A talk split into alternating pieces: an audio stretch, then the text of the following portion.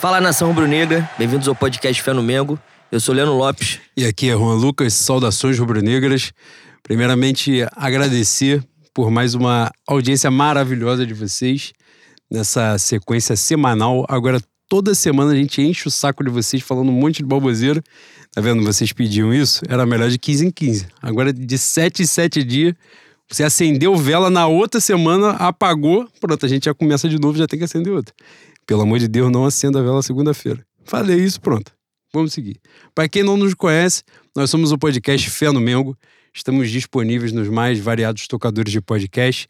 SoundCloud, Spotify, Cashbox, Deezer, Google Podcast. Caralho, tu falou outros. com muita naturalidade agora. Treinou em casa? E tu viu que eu inverti a ordem, né? Não, você tá fantástico. Mas foi psicografia aqui, eu fui, fui escrevendo, foda-se.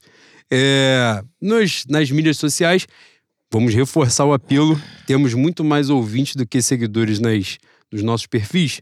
Continuem seguindo, tá aumentando pra gente ir espalhando a palavra cada vez mais. No Instagram, arroba pod, underline fé no Mengo no Twitter, arroba Mengo, underline fé. Dito isto, vamos nós para a nossa introdução de, de todo o programa. Primeiramente, nossa publi, o maravilhoso dessas burgas, o maior lanche da história da Zona Oeste.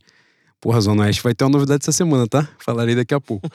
Na Zona Oeste, enquanto isso, no, você vai no Instagram, fez lá o seu pedido no Dessas Burger. No final, cupom Fé no Mengo, para você ganhar aquele descontinho maneiro, maravilhoso. Nessa semana agora, para você ver, quarta-feira tem final. Você, quarta-feira dessas boas agora está aberto quase todos os dias da semana. Tem, eu falo todos. Eu acho que só segunda não abre, né? Só, só o dia de gravação. É isso. Quarta-feira, então, dia maravilhoso para você pedir ver o jogo papando um lanche maravilhoso. Quinta-feira, sexta-feira, sábado, você já é campeão. Fica à vontade para pedir mais também. E reforçar também que a partir de novembro tal qual o copião McDonald's, que é a ideia primária do Lessa, né? Óbvio. É isso. A partir de novembro, os lanches das, dos países que estão na Copa do Mundo. Ele me confessou, já vou adiantar aqui. Depois do meu apelo de colocar a Itália, a Itália fez o favor de perder, vou, eu vou reforçar mais uma vez. Itália fez o favor de perder a vaga para Macedônia. Perder a vaga não, né? Foi eliminada pela Macedônia na repescagem, estará fora da Copa do Mundo. Estará não, está e, e aí perde o, o melhor, né? Que é, é o Itália, é o italiano. Embora. embora seja um país de filho da puta, boi, na culinária eles vão bem. então, vai ter o Mac Itália. Se eu não me engano, o Lessa tirou o Mac, Mac Inglaterra. Que também, né, boi? Porra! Ai, caralho. De 66 pra cá, não, nem tem comida na Inglaterra. Os caras esquentam as é. porra no micro-ondas, pelo amor de é Deus. É isso, Vai fazer sanduíche que? Cup Noodles? não tem como, né? Então, vai, saiu o Mac Inglaterra, entrou o Mac Itália e tá, tá avisado aí. Coisa maravilhosa. Hoje, nosso momento Xuxa Caprichoso de Carnaval, um beijo, é, é um beijo genérico, mas um beijo muito importante. É a nossa homenagem ao Dia do Professor, ao Dia do Mestre, né? É, todos os nossos ouvintes, professores e professoras, são muitos, né? Felizmente que nos ouvem. Mandar um beijo, parabenizar pela missão né, muito especial que vocês cumprem, realizam todos os dias. Né? A pedagogia do esporro, que é muito importante, que é educativa. Paulo Freire ensinou e vocês muito bem né, espalham a palavra para os outros. Mandar um beijo especial para o nosso Ulisses maravilhoso, fantástico, para o Rafael, para o Diego e muitos outros que nos ouvem aqui. Parabéns, atrasados, mas, mas de coração vocês merecem demais. É, aproveitar o ensejo e mandar para os meus professores, né? Que, aliás, alguns acompanham a gente. Rangel, Flavão, Diniz, Vlad, professores que, para além da sala de aula, também são grandes rubro-negros. E agradecer, né, pelo trabalho, pela vida dedicada ao magistério e ao clube de regata do Flamengo. Né? Beijão para vocês, meus queridos.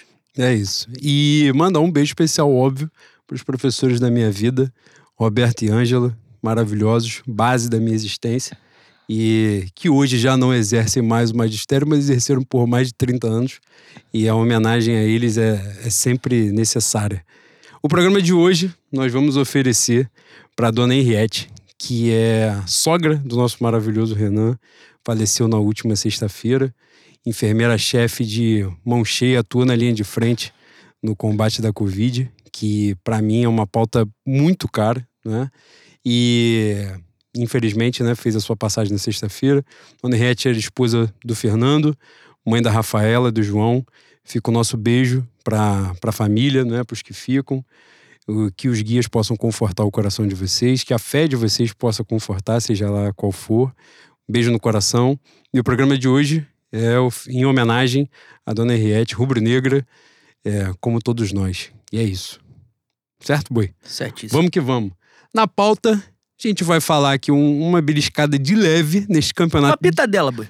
Esse campeonato desimportante, que é o Campeonato Brasileiro. Um imenso amistoso. Exatamente. Um, um preparativo né, pro, pro que vem por aí. É, cara, eu ia mandar uma citação aqui do Só pra as histórias de amor que tivemos, uma espécie de preparação. Cara, você tá nesses moldes hoje? É nesses termos que você Nós chegou? Nós ficamos amadurecidos e sábios. Caralho, Cara, é só segunda-feira, hein? Aí, coisa fantástica, Imagine tá? como você vai chegar na quarta. É coisa fantástica, coisa incrível. E a gente cumpriu o papel institucional de dar uma sacolada no Atlético Mineiro com o Sub-20. Entramos com garotos, a rapaziada que jogou Taça da Favela foi direto jogar lá, Sub-15. E mesmo assim entrou um, um atleta Caralho, tinha as perguntas maldosas na pauta dos ouvintes lá que eu vi e a gente vai responder depois. Teve inclusive o atleta Daniel Cabral que passou por mais uma infelicidade, falaremos sobre isso também. É... Algumas pautas importantes, né? Algumas abordagens importantes desse jogo. Varela, Matheus França, Fabrício Bruno. E, obviamente, não é? a cereja do bolo de hoje, que é o conteúdo todo, o recheio todinho, né, boi? Final da Copa do Brasil, essa semana, daqui a 48 horas.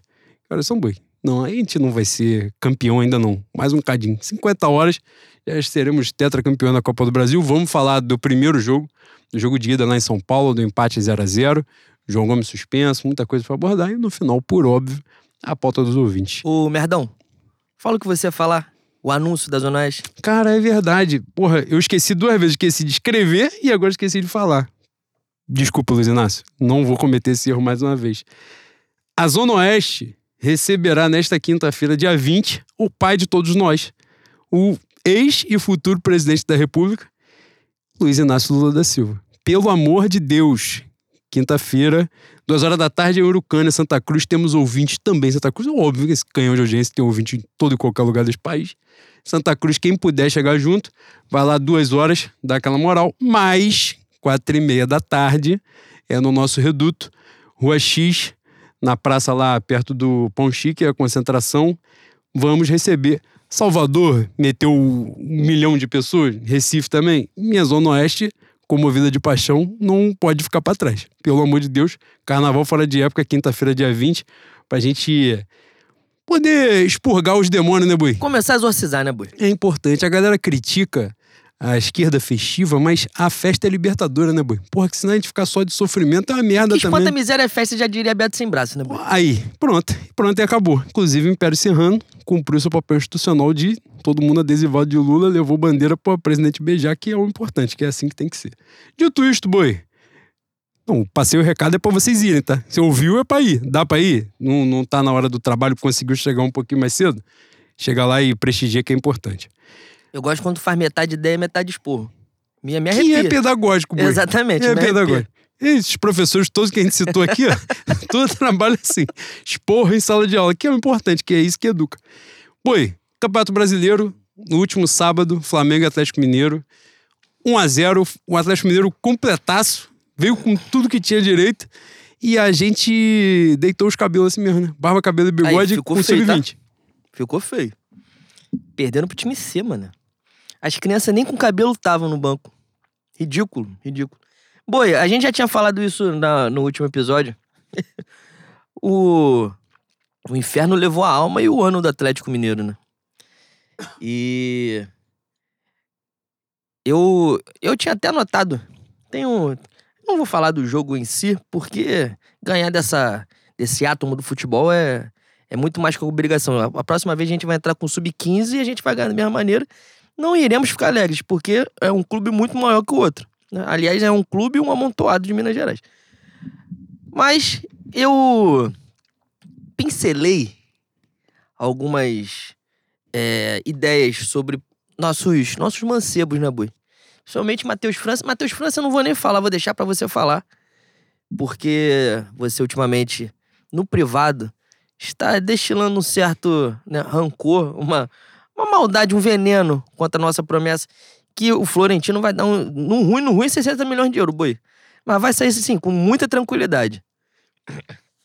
Mas sobre o jogo e sobre os nossos garotos, o Varela não é nosso, não é nosso garoto, mas é segundo jogo dele e diferença absurda, né, Bui? Na lateral direita. Você chegou até colocar aí pra, numa ponta mais à frente, mas como essa aqui é freestyle, eu vou, vou fazer mesmo, foda-se. Você colocou a possibilidade dele ser titular na final da Libertadores. E a única coisa que me incomodou nele foi no segundo tempo, algumas. Em alguns momentos ele dava um espaço muito grande pro cruzamento. E. Pra dar, palito, pra dar merda é dois palitos, né? Fora isso, não tem condição. Não tem condição. Se ele tiver. Se ele tiver bem para jogar 100%, aí os 90 minutos, para mim não tem comparação. Fabrício Bruno, outro. Outra boa surpresa vem jogando muito bem. Se eu não me engano, joga no lado do, no, do lado, do, no lado do Davi Luiz, né? É, lá direito. E aí não tem como. Quer dizer, não tem como. Ter tem, né? Jogar a bola, a bola mesmo, ele, para mim, não tá, não tá devendo nada do Davi, mas o Davi é uma liderança. E assim como o Everton, Everton Cebolinha, que você já vem falando há bastante tempo também, contratação para 2023, né? E, para encerrar, eu falei, eu, eu disse que ia falar dos nossos garotos, acabei não falando de garoto nenhum. Tô falando dos velhos. Mas. Gente que eu acho que vai contribuir muito para 2023. Cebolinha finalmente chegou. Aparentemente ele aterrizou essa semana no Galeão. Já vestiu vermelho e preto, já tá jogando muito bem, sobressaindo. E é uma grande. Uma grande é, esperança para 2023, né, Bui? A gente vai perder, sem dúvida, muitos do que fizeram história. Se Deus quiser, dia 29 vão sair com a maior geração da história do Flamengo. Eu gosto dessa pauta. É mesmo, boy? Eu gosto dessa pauta. Dia 31, quando a gente chegar aqui. Alucinado. Alucinado, sem fígado, todo amarelinho. Eu, eu, vou, eu vou botar essa pauta em jogo aqui e a gente vai matar uma garrafa de Domec. A gente vai discutir, vai botar o dedo na cara do outro. Quem foi maior? Qual foi a maior geração? Geração do Zico ou geração de Gabriel Barbosa? Vai ser histórico, tá? Se filmar, dá merda. Se filmar, botar no YouTube, dá merda grande pra gente. Mas é isso. É, foi um jogo que, apesar de eu não estar esperando nada, ver com, com certo, até certo sono, desinteresse, foi um jogo que me deu esperança pro ano que vem. Novas, novas, novas saídas do time, né? Novas opções. E se Deus quiser, Bruno Henrique também volta.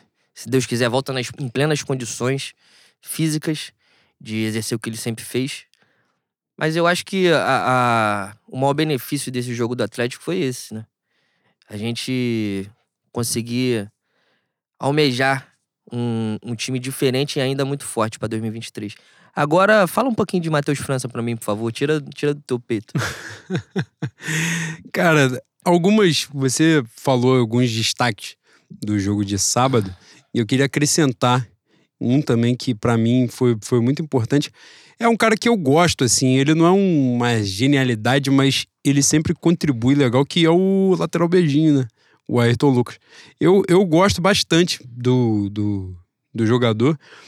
Eu achei até, pelo, por aquilo que ele, que ele promoveu, né? Que ele jogou nos tempos de Fluminense, eu achei que ele era aquele. que ele seria no Flamengo, né? Aquele porra louca de de ataque né, lateral ala, né?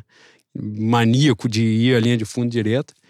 E, e ele tem se, se mostrado, né, aos poucos, se adaptado né, cada vez mais no Flamengo. E ele tem se apresentado como um cara muito eficiente na marcação também, um cara muito. Né, ele é muito dedicado, né, muito comprometido ali, disposição, raçudo pra cacete. Mas não é só a disposição, ele tem muita noção de posicionamento e tal. Acho que é um. Nesse quadro, né, que ali a gente vai ter. Acredito até que Felipe Luiz não, não saia, acho que vai começar uma transição para o próximo ano. Não, não acho que vão deixar de renovar esse contrato, não. Mas tem, tem sobre o Ayrton Lucas, aí já é uma coisa pro futuro, né? A questão da, da compra, né? Dos, dos direitos e tal, que é um valor bem alto e tal. E, e é uma posição difícil, a gente, já, a gente já debateu bastante sobre isso, né? Sobre escassez de bons laterais, né? Mas o Ayrton Lucas fez um jogo muito correto na, na, no sábado. Você falou muito bem eh, do Fabrício Bruno, que, porra, né? Acho que, acho que Fabrício Bruno e. Fabrício Bruno e Cebolinha, acho que foram os melhores em campo. Cebolinha tentou o jogo todo, foi premiado com gol.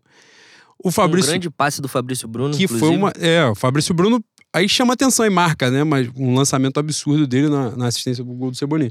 Mas a partida do Fabrício Bruno foi um absurdo. O Fabrício Bruno, eu acho que é. Sei lá, eu não sei se ele é o melhor ou o segundo melhor reforço da temporada do Flamengo. Porque eu acho que vai entrar aí o Santos também. Não, o né? melhor é o Santos, né? É, porque o Santos, assim, eles custam até parecido, né? Acho que o valor do- dos dois foi até parecido. Mas o Santos entrou num- numa rabuda muito grande, né? O Fabrício Bruno, quando se lesionou, ele já tinha, né, se, se postulado a titularidade ali, ele, ele ia, já estava como titular e se machucou. Né? E aí depois o Davi, depois já, um tempo depois, né, com o Dorival, o Davi Luiz se firmou, vol- começou a jogar o futebol que se esperava dele. E aí ele ficou um pouco escanteado, porque ele joga na mesma posição. E o Léo Pereira também melhorou, então não dava nem para adaptar ele ali. A zaga encaixou mesmo, não ia tirar o cara. E o Santos acabou se destacando mais. O Santos, inclusive, hoje eu vi, eu, eu ia anotar, acabei esquecendo. Mas, salvo engano, o jogo da final é, vai ser o 32 jogo consecutivo do Santos como titular do Flamengo. São 32 jogos em sequência, em que ele tá paulando dentro do Campeonato Brasileiro, Copa do Brasil, Libertadores, a porra toda, a Copa Mickey, Copa Nike, tá jogando Fox tudo, Fox Kids, pô, jogando no Quiruá, tá jogando a porra toda. Então, acho que isso acaba, né, prevalecendo pro lado dele. Mas, por aquilo que se esperava, eu acho que o Santos tinha mais nome, né? Tinha mais casca quando chegou, acho que se esperava mais do Santos do que do Fabrício Bruno. O Fabrício Bruno ficou aquela, porra, pô, gastaram 15 milhões no maluco do Bragantino, puta que pariu e tal, não sei o quê. E ele correspondeu muito, muito, muito, muito. Foi uma surpresa pra mim, não esperava.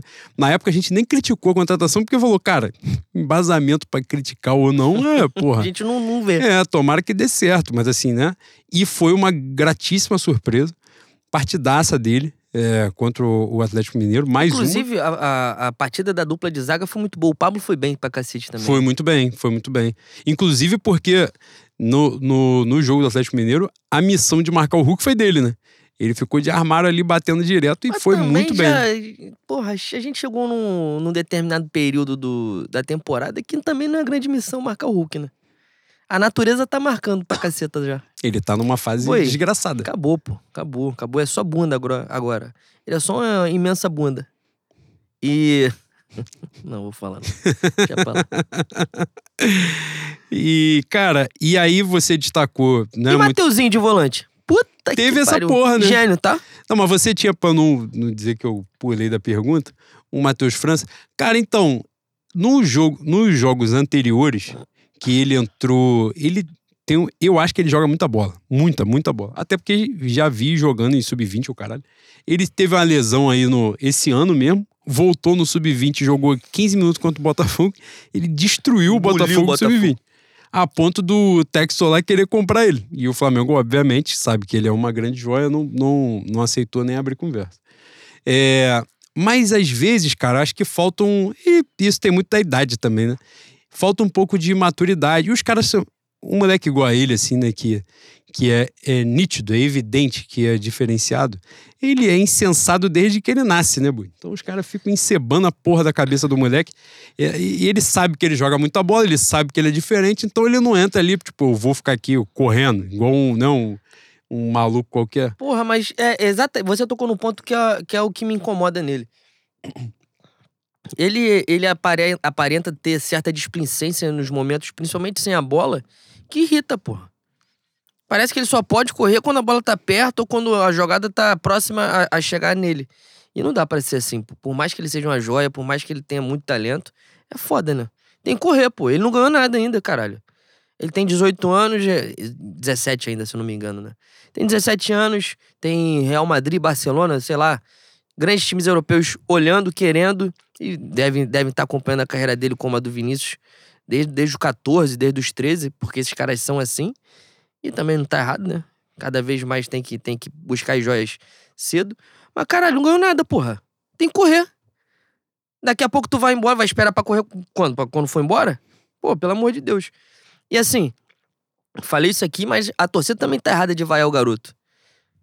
Quer dizer, teve, sempre tem uma parcela de, de meia dúzia de piroca, né, que estraga a arquibancada. Na hora dele sair, teve gente vaiando, mas assim que viram a merda que estavam fazendo, resolveram pelo, pelo melhor caminho, aplaudiram o garoto. Ele o time não... ali também, né? Os jogadores forçaram um aplauso e geral é, ele realmente não fez um, uma grande partida.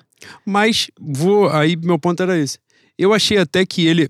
E ele contra o Atlético Mineiro entrou de falso 9, né? Então, tipo, botaram ele numa, numa função ali que ele não tinha exercido ainda. O Vitor Hugo tá indo pelo mesmo caminho, né? De começar a cobrir em posições que não é dele, fazendo partidas abaixo do desempenho que ele pode ter e sendo criticado. Mas eu achei que o Matheus França não pecou por essa displicência no jogo do, do Atlético Mineiro. Achei até que ele se doou, participou bem do jogo, voltou, deu opção, trabalhou bastante. É... E você estava falando do Vitor Hugo. O Vitor Hugo né, é isso. É, não tem como também esperar do, de um jogador jovem a constância né, de um jogador experiente. Até porque, porra, por mais talentoso que ele seja, se ele entrar com 17, 18 anos, uma maturidade dessa, o cara não dura dois meses né, no, no nosso clube. Então, assim, o Vitor Hugo tá sofrendo nessa oscilação também, mas ele aparenta estar tá nesse processo de recuperação. Primeiro tempo ele não, não se destacou muito, não jogou muito bem. No segundo ele já participou mais, tem uma jogadaça dele pela ponta esquerda. Eu acho que até já tinha entrado o Mateusão nessa, que o Mateusão não chega na bola, que ele dá um pique, ganha do, do Mariano, salvo engano, e cruza para dentro da área e tal, e, e o Mateusão chegou um pouquinho atrasado. Mas. Então, tem um lance no primeiro tempo. Ele é um, ele é um daqueles meio-campos que pisa bastante na área, né? Tem, aliás, foi o primeiro lance do jogo. O, o Varela e o Mateuzinho fizeram uma jogada inexplicável, inesperada. Acabou que a, o Mateuzinho conseguiu cruzar e o Vitor Hugo de novo capou a bola. Então, ele tem essa, esse ponto positivo de pisar muito bem na área, de conseguir subir legal, encontrar os espaços. A bola chega nele, mas tem que começar a botar o pé na forma, né? Oportunidade não vai faltar, porque ele é inteligente para cobrir, para cobrir e entender o espaço.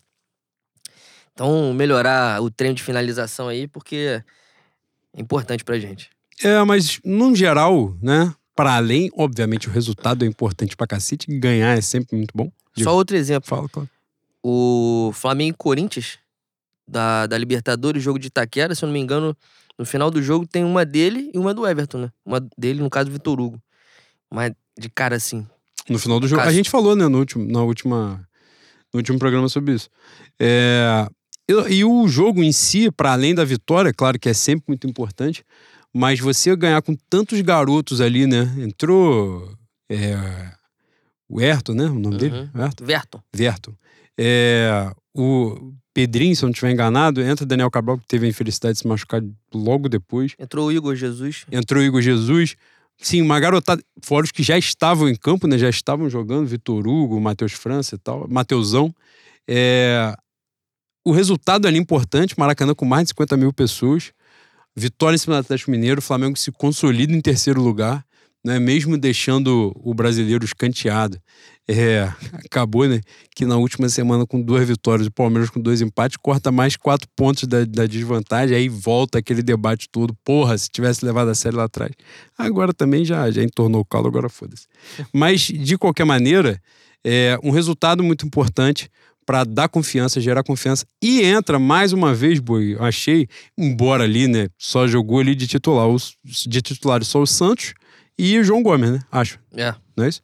É, então, assim, não, não dá nem pra né, muito mais coisa, mas acaba sendo mais uma partida de teste, né? De, de opções ali, os jogadores, né? Você falou muito bem do Varela e tal.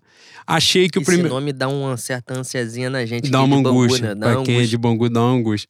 No primeiro tempo, eu achei ele de razoável. Nada, nada além, não. No segundo, eu já achei que ele se destacou mais teve mais presença ali. Até porque o Flamengo no segundo tempo deu um pouco mais a bola para o Atlético Mineiro, né? já estava com resultado. E, e aí ele precisou se destacar mais, mas a noção dele. É porque a visão de lateral, né? A visão tradicional de lateral que começa pela defesa, né? A noção dele de posicionamento chama atenção. Não parece um cara absurdo, maravilhoso, fantástico indo ao ataque, mas a noção defensiva dele E é algo que os dois laterais que o Flamengo tem, né? E ele não tem o vigor físico dos dois, né?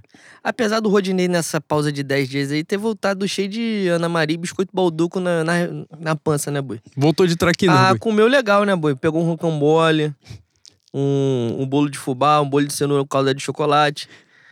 Porra. Tá A casa da avó. casa da avó, tio com a franquia avó Alzira.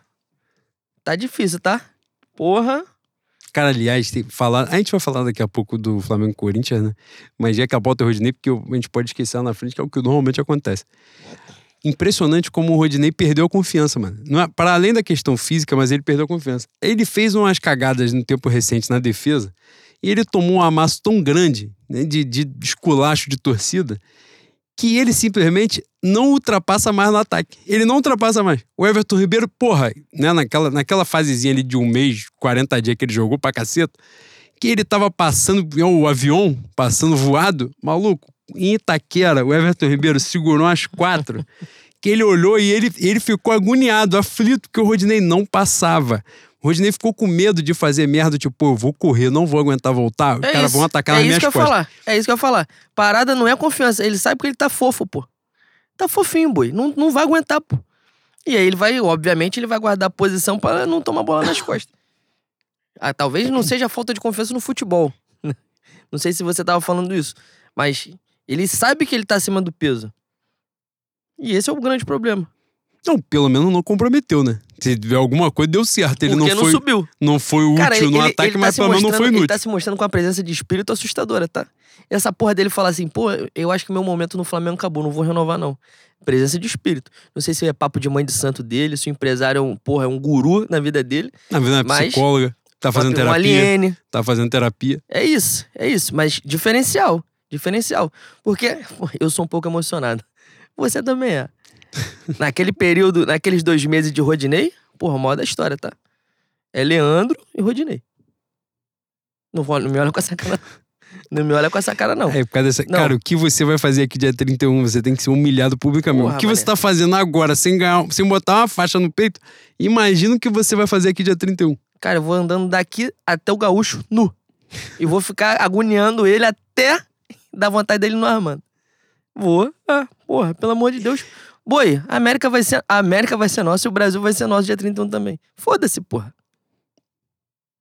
Coisa maravilhosa. Travou o Nintendo, boi. Caralho. Tu imaginou coisa- que travei teu Nintendo? Porra, travou igual ontem já aí, mano. Aquele rio Tu encostou, encostou no. Inácio. Ele travou, travou.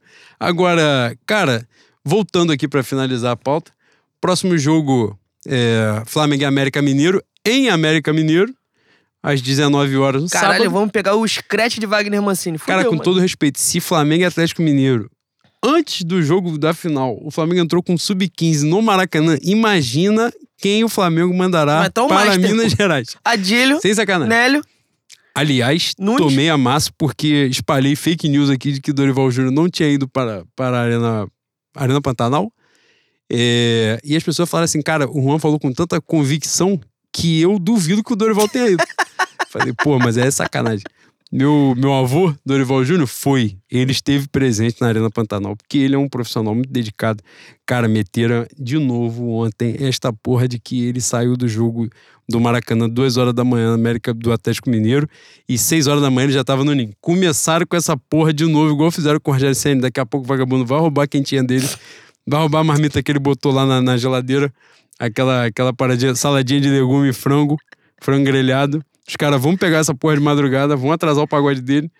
E aí ele que tá cotado pra ir pra CBF depois do Tite, vai ficar de pista de novo. Ai, vai. Ele vai sim. ele vai. Ele vai, ele vai pra seleção sim. Pô, os caras cotaram o Fernando Diniz, mano. Aí é sacanagem, tá? É um negócio, é um negócio, uma experiência, um experimento. Querem fazer um experimento. É sacanagem, tá? É brincadeira. Os caras querem voltar ao tempo de Paulo Roberto Falcão. Inventar um maluco aqui e foda-se. Vamos colocar aqui que ele é legal. Botaram o Dunga também, né? Pelo menos o Diniz tem, tem experiência pretérita. O Dunga foi do nada, pô. E esse é campeão do mundo, tá? O Dunga tava fazendo colater- colateralmente o curso de moda com a filha lá. A gente viu que a filha entendia muito de moda. Eu espero que ela não trabalhe mais na área. Exatamente. Mas, pô, depois do Dunga, foda-se, boi. Agora o muro é uma folha 4 deitada e molhada. Foi tudo pro caralho já. É...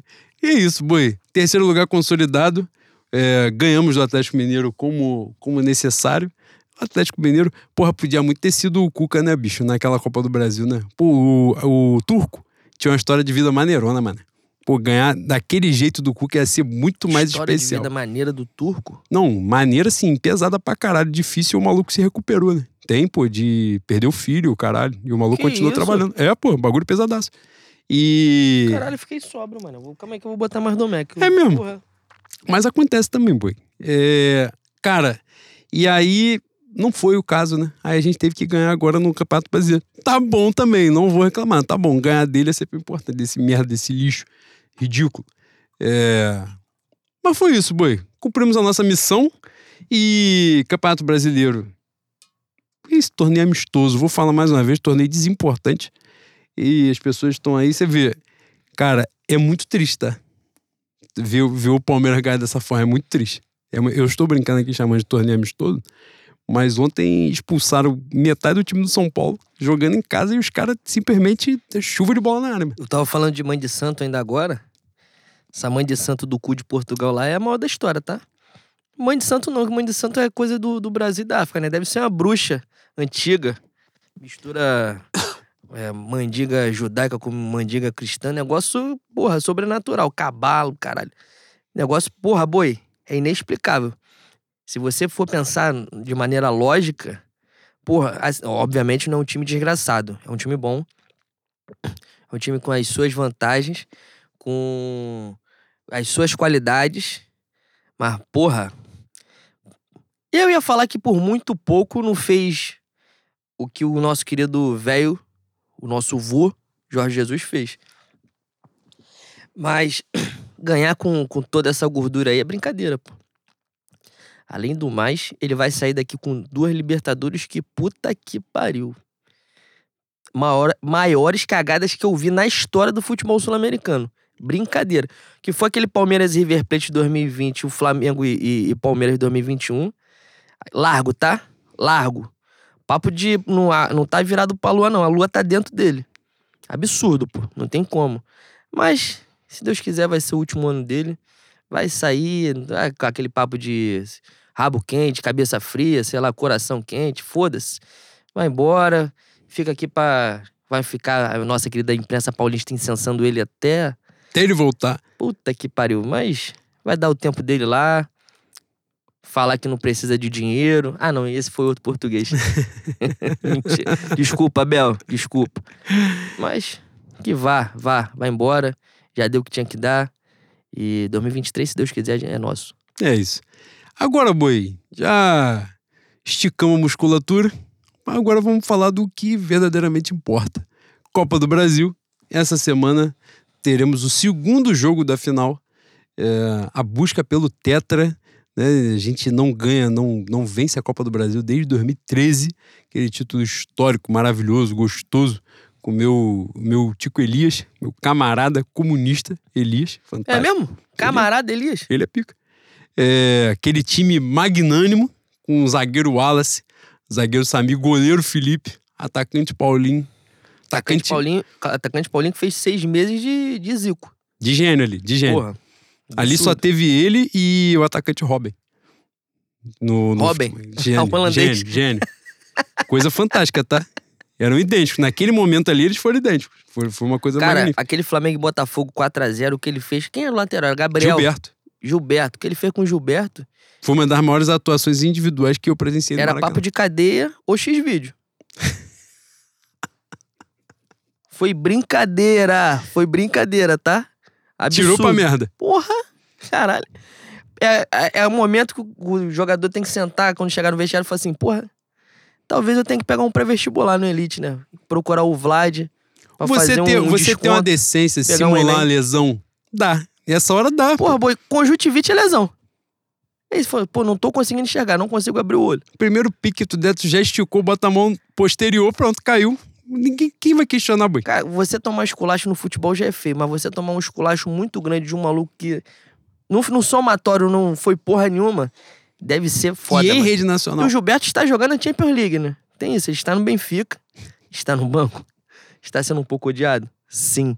Mas tá lá, foda-se, pô. Ganhando euro. Sabe quem tá jogando. Sabe quem jogou Champions League também, boi? O Wallace não. O Wellington. Caralho. É isso. Jogou mesmo, mano. É isso. É o que eu falo direto aqui. Tem coisa que só a lei da reencarnação explica. Só. Só ela. For olhar aqui, só, ne- só nesse momento, nessa encarnação, você não vai encontrar explicação, não. É coisa, ó, de lá. Sofreu muito, tá, boi? Sofreu muito. Pegar uma apanhada das últimas cinco aqui, caralho, tu vai chorar. Vai falar assim, pô, merece, deixa ele. Coitado do menino. Pô, passou por poucas e boas. Deixa ele. Não tem explicação Gilberto jogar Champions League e o Elton jogar no Besiktas. Eu acho que pegou Champions também. Pegou, pô, pegou. Joga com aquele nazista do lado dele lá, o, o Vida. Croata, né? Caralho. Cara de soldado da SS que esse filho da puta tem. Já viu ele, boi? Aquilo ali é maluquice, tá? Puta que pariu, complicado, tá? Mas Não, enfim, e ele é mesmo. Enfim. Não é mesmo, tem um bagulho de, de postagem, sei lá Camisa que porra preta, que foi. É. saudação. Ele tem uma. Tem rapaz, time da Croácia tem rapaziada boa.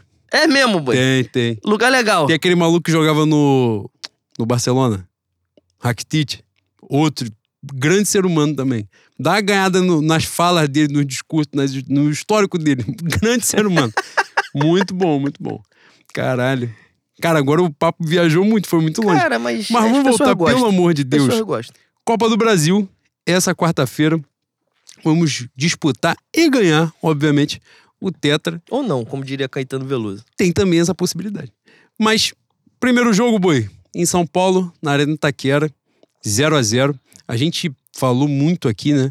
Da, da questão da melhora técnica do. Melhora técnica e anímica também do time do Corinthians, que tava, porra, amassado na merda, ganhando um monte de jogo sem saber como é que tava ganhando, não tava entendendo o processo quando a gente pegou eles na Libertadores. Aí eles voltaram pro planeta Terra, naquele resultado que eles não viram bola em dois jogos. Melhoraram, o time ficou um pouco mais correto, volta Renato Augusto tal, não sei o quê. De expectativas eram um pouco diferentes pro primeiro jogo da Copa do Brasil, mas empate 0 a 0 qual foi a tua visão sobre o jogo, Bui? Cara, eu. A gente tava junto vendo e eu, eu terminei o jogo meio frustrado, né? Até falei com você que eu tava meio puto, achei que o Corinthians tinha saído como vencedor, apesar do 0 a 0 e apesar de ter jogado dentro de casa. Só que, cara, a diferença é muito grande, pô. Tanto é que você vê a, a mídia paulista pautando a semana inteira aí um pênalti que não foi pênalti. E não fala do jogo merda que o Corinthians teve. O Corinthians não fez nada, pô. Davi Luiz bota uma bola na trave. Gabigol perde um, um gol embaixo do gol. Aliás, dá uma bolada no Cássio, no caso, né? E. Foi isso. Só que. Chegou quinta-feira, chegou sexta, o sangue um pouco mais. mais frio, de cabeça mais fria. Eu acho que o jogo, o jogo da Libertadores lá em Itaquera foi muito pautado também pela, pelo gol que o Arrascaeta acha, né? No final do primeiro tempo. E, e aí muda tudo, né? Muda a dinâmica do segundo tempo. Eu não lembro, eu não lembro desse jogo da Libertadores da gente ter um lance antes, um lance de perigo antes do gol do Arrascaeta. Então acho que faltou isso, faltou aquela bola do Davi Luiz entrar. No jogo do, do jogo de ida da Libertadores, o gol do Arrascaeta é no finalzinho do, do primeiro tempo e o gol do Gabigol é no início do segundo, Pois né? é. Então, assim, abalou a estratégia, a dinâmica do jogo duas vezes, né? No, no contexto da coisa ali, né? Porque aí no intervalo traça uma estratégia, começa o jogo, o Flamengo vai e faz o segundo. Mudou tudo de novo, né? E aí ia passar boi, passar boiada ali, a, a chance era grande de, de um atropelo que não veio, mas não atrapalhou na classificação mais à frente.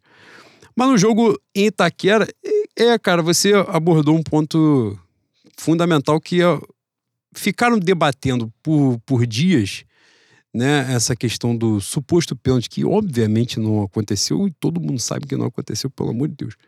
Né, acho que eu, eu nem falei muito sobre isso porque não cabia muito. Mas eu acho, cara, que o ponto. Tava até conversando com um camarada sobre isso essa semana. É, eu acho que é, alguém fez uma pergunta na semana, na semana passada, no último programa, sobre a final histórica, né? O tamanho da final Flamengo-Corinthians e tal. E, cara, essa era pra ser uma final, porra, prateleira lá de cima, né? Flamengo e Corinthians por si só, se jogasse com dois times, merda, já seria um Flamengo e Corinthians, né? Já teria o peso por si só do tamanho dos clubes. Mas quando fica, mano, num debate de um pênalti bosta desse, quando ficam tentando botar o Corinthians como uma força menor? Eu falei isso aqui, né? O Corinthians tem a terceira maior folha do futebol brasileiro. Os caras ficam tratando o Corinthians como se fosse séries, enfrentar o Flamengo na final da Copa do Brasil.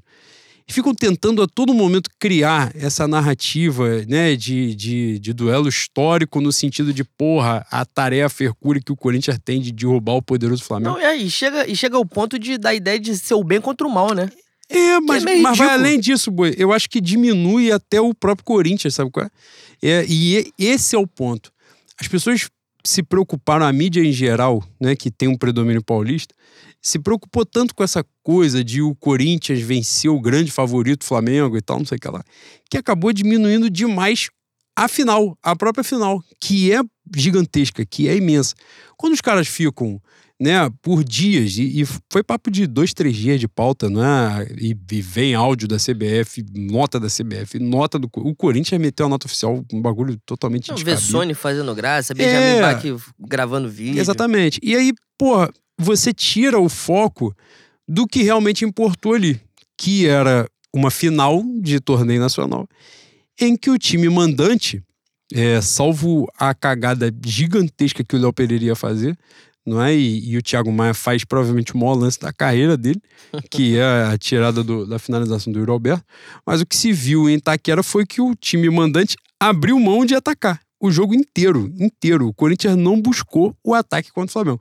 O Flamengo não, o Flamengo não foi brilhante no sentido de criação de jogadas, né?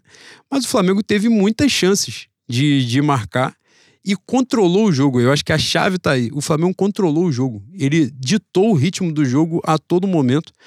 A pressão da arquibancada foi nenhuma. O Flamengo entrou num, num clima né, muito tenso. Os caras fizeram um mosaico da casa do caralho, sai gavião daqui, gavião de lá.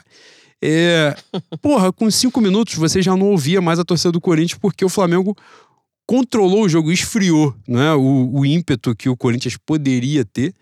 É, os jogadores, por exemplo, Renato Augusto, Roger Guedes e tal, completamente sumidos no jogo. O Flamengo soube muito bem anular. Tem um tema ali, né, muito importante, uma preocupação muito grande que a gente né, vai abordar também para na expectativa do próximo jogo, que era a quantidade de jogador pendurado que o Flamengo tinha. O Flamengo tinha quatro titulares pendurados e o Corinthians tinha dois reservas. Então, no final das contas, só um né, vai desfalcar, que era o óbvio que a gente falou aqui, que era o evidente, que era o João Gomes. Né? É, e aí, porra, vem um amarelo injusto, o amarelo do João Gomes é injusto. Não, depois ele poderia ter tomado, beleza, mas é, você já muda a dinâmica também, porque você amarela ou cabeça de área no início do jogo, você o, o, o jogador que é responder a função de marcação, não é? Ele já fica pendurado desde muito cedo. É, mas no geral, eu acho que o que pouco se abordou foi exatamente isso, que o Flamengo foi lá e controlou o jogo com alguma naturalidade sem, sem um, uma partida brilhante, fantástica, né, com muita doação, né, aquela coisa sobrenatural, os caras falam, porra, um foco pica das galáxias. Não foi isso e o Flamengo conseguiu controlar o jogo naturalmente. Como você muito bem falou, no jogo da Libertadores, o gol do Arrascaeta muda a dinâmica do jogo e outra coisa também, né, que é importante abordar. Aparentemente o Arrascaeta tá jogando um sacrifício, né? A gente já falou sobre isso aqui em outro momento. Os caras falam que é questão de pubs e tal, a gente acha, né, o Dataku que é pela questão da Copa do Mundo. Também não tem como afirmar essa porra, porque aí também, né, vai que de repente tá mesmo. Mas o Flamengo, a, o que é fato, né, é, e irrefutável é que o Flamengo sente muito a ausência técnica né, do Arrascaeta. E o Arrascaeta realmente está muito mal, muito mal, muito mal. A gente já tinha abordado aqui antes, na, no mata-mata contra o São Paulo, que é a semifinal da Copa do Brasil, que ele faz o gol, né, no, no jogo do Maracanã, que aquele gol dá uma mudada, assim, no sentido de é, dar uma. Como é que eu vou dizer? Uma deschavada nessa má fase dele, porque ele meteu um gol num jogo decisivo e tal, não sei o quê. Muito embora a gente já tivesse com dois de vantagem no jogo do Maracanã. Mas o Flamengo sente muito a falta dele, porque ele é, de fato, eu acho que tecnicamente o melhor jogador do Brasil é, no futebol brasileiro. É o cara mais diferenciado, é o cara que tira o, o coelho da cartola, é o cara que num lance ele define tudo, ele muda a realidade do jogo. E quando você. E, e aí tem aquela, pô, pô, não tem um reserva altura, porque caralho, não tem jogador altura no futebol brasileiro, pô. Não tem como você ter dois Arrascaeta no elenco. tiver o Real Madrid jogando aqui, né? Não é o caso. Então, isso faz muita falta, né? Quando a gente fala de tirar o coelho da cartola, contra o Corinthians, ele vai dar uma pregada, a bola bate no maluco, resvala, sobe pra ele, ele dá um míssil no ângulo do. Pronto, 1x0, e aí muda o jogo. Ele não estando bem, não rolou esse diferencial. O Flamengo não muda o jogo, né? Mas de qualquer forma. Cara, vou, antes de passar a palavra, vou ser muito sincero. Claro que quando a gente tem um programa chamado Fé no Mengo, eu não vou tirar a fé das pessoas. Eu tenho que. Eu tenho Não que nem encampar. sentido, né? Exato, eu tenho que encampar aqui o personagem de que eu acredito pra caralho. Mas eu fiquei com um leve receio de que essa, isso que a gente abordou aqui nos últimos programas, essa parada de o Flamengo entra moda caralho no Campeonato Brasileiro, né? E é uma displicência, não é displicência jogar de sacanagem, é uma displicência jogar sem compromisso tático. Então o Flamengo vinha pra dentro, o Flamengo, o Flamengo triturou o Fluminense Internacional, triturou, triturou, era um jogo de 3, 4 a 0 tranquilamente. Só que a porra da bola não entrou. E o Flamengo foi com o zagueiro para ataque, vai, zagueiro vira lateral, lateral vira atacante, porra, o meia vira goleiro. Foda-se, cagaram, jogaram pelado. É o tipo de coisa que num jogo final, Copa do Brasil Libertadores, não vai rolar, não vai acontecer. Mas essa parada de o time jogar, amassar, triturar e não fazer gol e não ganhar o jogo, e a gente, você falou disso bastante aqui nessa corada de virar a chave, né? Por, co- até que ponto a gente consegue virar a chave num jogo decisivo? O Corinthians veio num momento de melhora. É, e o Léo Leal, fantástico, incrível, atleta olímpico de, de tênis de mesa, é, de ping-pong, ele falou uma parada que, pra mim, faz muito sentido. Não se sabe, depois do jogo, né? Ele falou: eu não sei até que ponto era a melhora do Corinthians ou foi a queda do Flamengo. Pode ser também, tem fundamento. Mas a questão é que o Corinthians, pelo menos, ganhou mais confiança, pareceu mais organizado, mais estruturado. E eu falei, cara, e os caras ainda vão entrar com clima de revanche em casa. Se o Flamengo entrar de pica sonsa num jogo desse, porra, dá uma merda, um escanteio bem batido, vem um Gil da vida, um Balbuena mete 1 a 0 eu falei, fudeu, pra recuperar, fudeu. E eu estava receoso do que poderia acontecer na Arena Itaquera, não porque o Corinthians fosse brilhante, mas porque eu achei se o Flamengo entrar borracha fraca como tá fazendo em outros jogos, o negócio pode se complicar. E toma um 2 a 0 lá pra ter que reverter no Maracanã, fudeu. É um dia, que é o que a gente fala, mata-mata tem isso. Um dia merda, pronto. Foi, foi um ano todo de ralo. E isso não aconteceu. E aí, boi, uma parada me chamou muita atenção no jogo. O foco dos caras me chamou muita atenção. A jogada do Thiago Maia é foda, né? Que é um, é um erro ridículo do Léo Pereira, que ele tá sozinho pra dar uma cabeçada, ele erra o tempo de bola. Que, aliás, foi a única merda que ele fez no jogo todo e poderia ter sido uma merda decisiva. Que é isso que eu acho dele, que ele é uma bomba relógio. Ele é um cara nascido pra fazer merda. Então, numa cagada dele, nunca é uma cagada casual. Naquele jogo, o Thiago Maia salvou ele. Mas o certo dele é fazer uma merda. Ele não precisa fazer 10 merda, boa, ele faz uma só. Uma, botou tudo a perder. E outra, o Léo Pereira aí foi sintomático também disso, do foco dos caras. Thiago Maia toma a bola, né? do- impede a finalização do Yuri Alberto. O time inteiro vai junto, comemora com o Thiago Maia e comemora com o Léo Pereira. Tipo, e o Léo Pereira nitidamente levanta a mão, pede desculpa e tal. E o Léo Pereira tem uma partida absurda, absurda depois daquilo ali. O Davi Luiz, pra mim, foi o, o. Davi Luiz, junto com o Thiago Maia, pra mim, foram os melhores em campo. O Santos também, porra, muito seguro no jogo de mata-mata. Mas me chamou muita atenção isso. Os caras muito focados, muito focados no. muito comprometidos, né, com aquele. com aquela. a importância que o jogo tinha. E isso me surpreendeu positivamente. Eu, eu achei isso bacana porque eu realmente estava esperando. Eu tava. Não estava esperando que eles fossem entrar de sacanagem. Tinha medo, né? É, mas eu fiquei com esse receio porque o momento indicava isso. E a gente abordou muito isso na né, parada do virar a chave, mas eu achei que os caras viraram a chave. Mais uma vez. Ou seja, agora eu tenho que respeitar eles. Posso botar uma pulga atrás da, da orelha? Já Pode. que nós fazemos parte do podcast Desconfiança no Mengo? Aí. Vão, vão vir pra cá, você sabe disso. Vão vir pra cá pro 0 a 0 Se não ganhar nos 90, fudeu, tá? Se não ganhar nos 90, tomamos. Já, já começa a pegar teus paninhos de bunda, se encaminhar pra subir a rampa da UERJ, que o Cássio, caralho, no pênalti não vai dar pra gente não, mano. Pior que o Santos é enjoado pra caralho Porra, também. né? mas aí. O Cássio por si só já é grande. Imagina a disputa de pênalti, boi. Não, ele, ele é um goleiro Porra. histórico, né? Do futebol brasileiro. Já não tem Renê. Vou além. Vou além. Já não tem Renê. O Vidal vai jogar. Né? Não tem como. É Vidal e Thiago Maia. E o Vidal não vai aguentar os 90. Quem vai entrar? Pra bater pênalti? Não, não vai não. Vai. Não vai não. Vai. Vai. E você vai ver o maior clima de ódio da história do Maracanã. que nego, puta que Vai pariu. ser Raniel antes da Ilha do Retiro, boi. Sem sacanagem. É que não vai dar pra desligar a televisão porque a gente vai estar lá. Mas era papo de desligar a televisão. No relógio, assim, a casa vai ficar sem luz nenhuma. Apaga a luz do Maracanã. Puta que pariu. Porra. Eu acabei de criar um cenário na minha cabeça agora que me deu crise de ansiedade. Vai- tá me dando falta de ar. Que parada, mano. Cara, aí, aí. boi. Se não for nos 90, fudeu, tá? Ou tomo tranca-cu ou vou ver dentro do... ou vou ver dentro do banheiro. É ruim de eu não tomar um mosaico antes de sair de casa, hein? Agora, boi, agora, vem o, o outro lado aqui do papel do advogado do diabo. Caralho, o que for pra uma disputa de pênalti que o meu Roger Guedes tem a cara de Alexandre pra dar uma cavada no peito do Santos. Não, o Santos, Santos fica parado, parado. você deixa a bola bater nele. Maluco, a bola vai a Gavião vai pegar ele andando daqui a São Paulo. correndo. Fala assim, pega aqui Dutra e vai, ó. Corre sem olhar pra trás, igual Floresta. Corre sem olhar pra trás. Já viu Breaking Bad? Deserto? Não olha pra trás não e vai. Mete branco. Vai ser isso?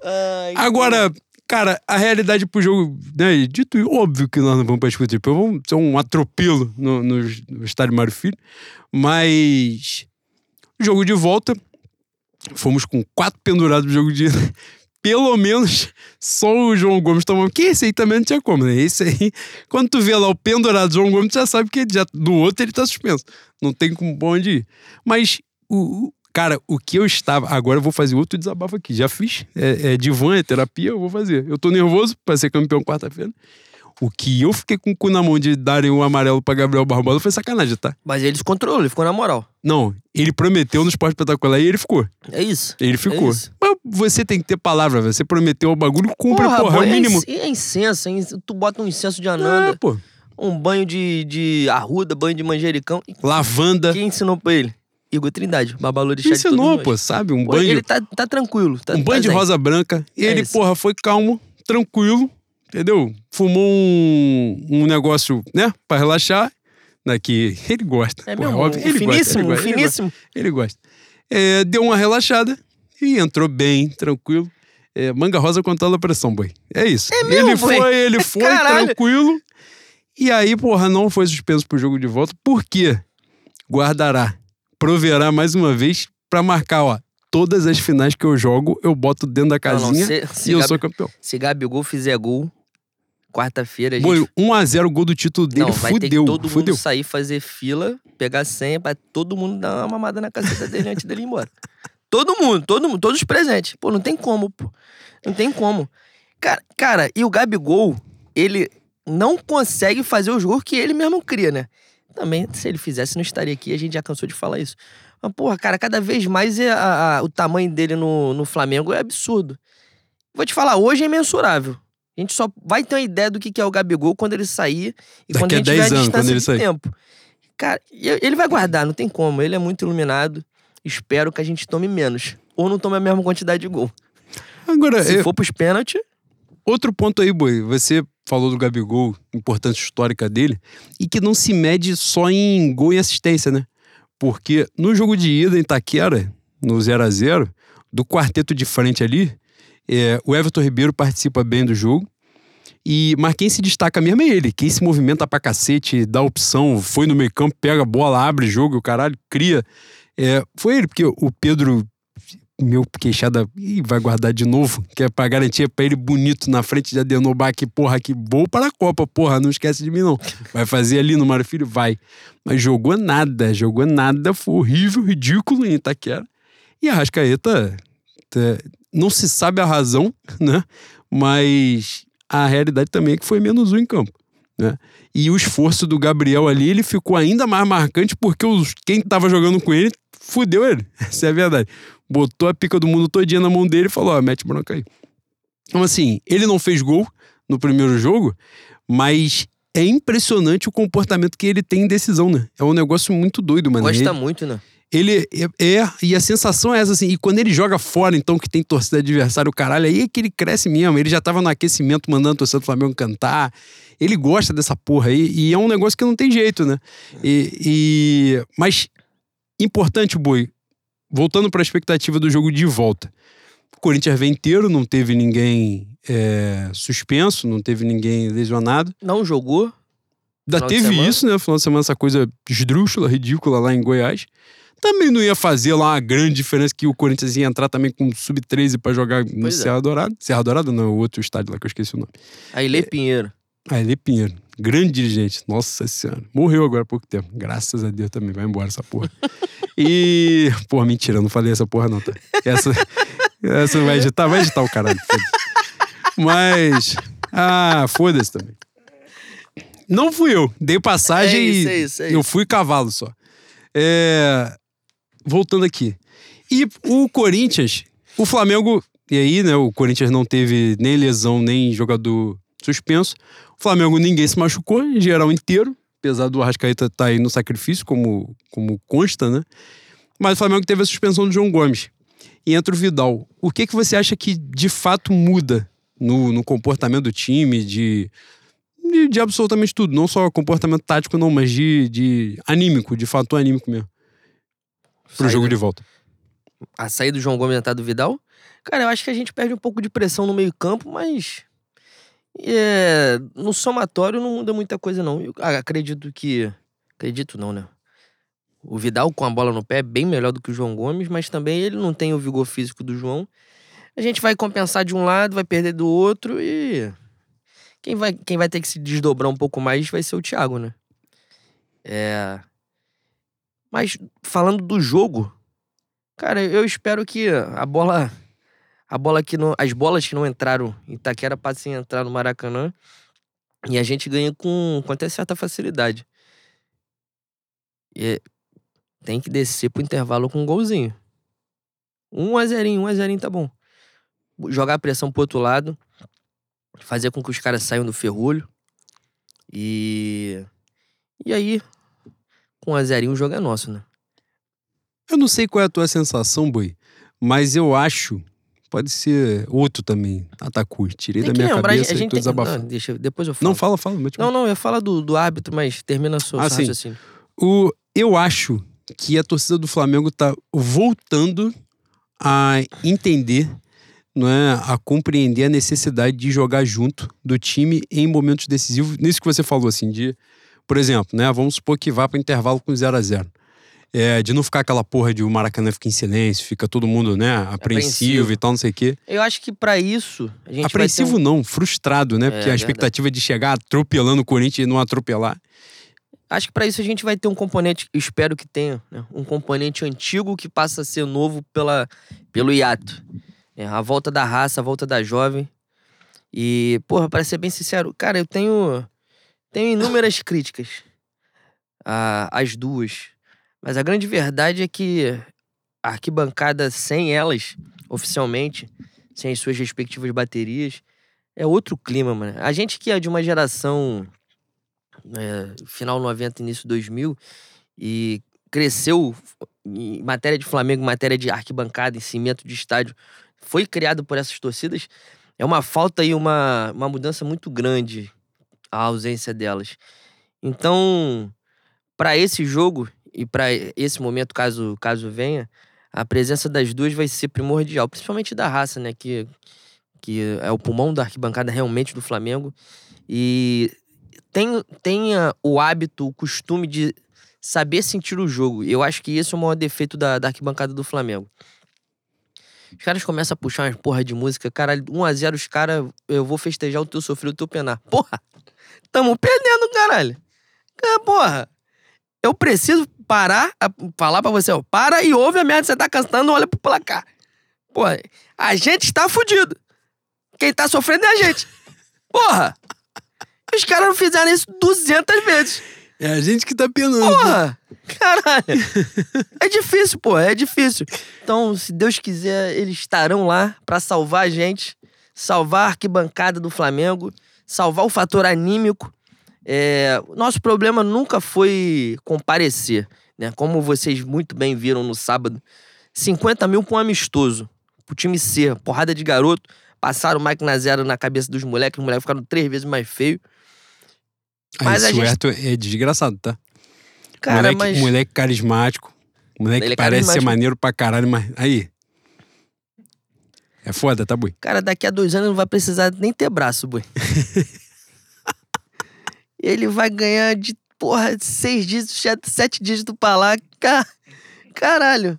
Porra, foda-se que ele é feio, boi. Porra, pelo amor de Cara, eu Deus. não falei que ele é feio. Não falei isso. Falei que, porra, é difícil. É mesmo, boi? É difícil.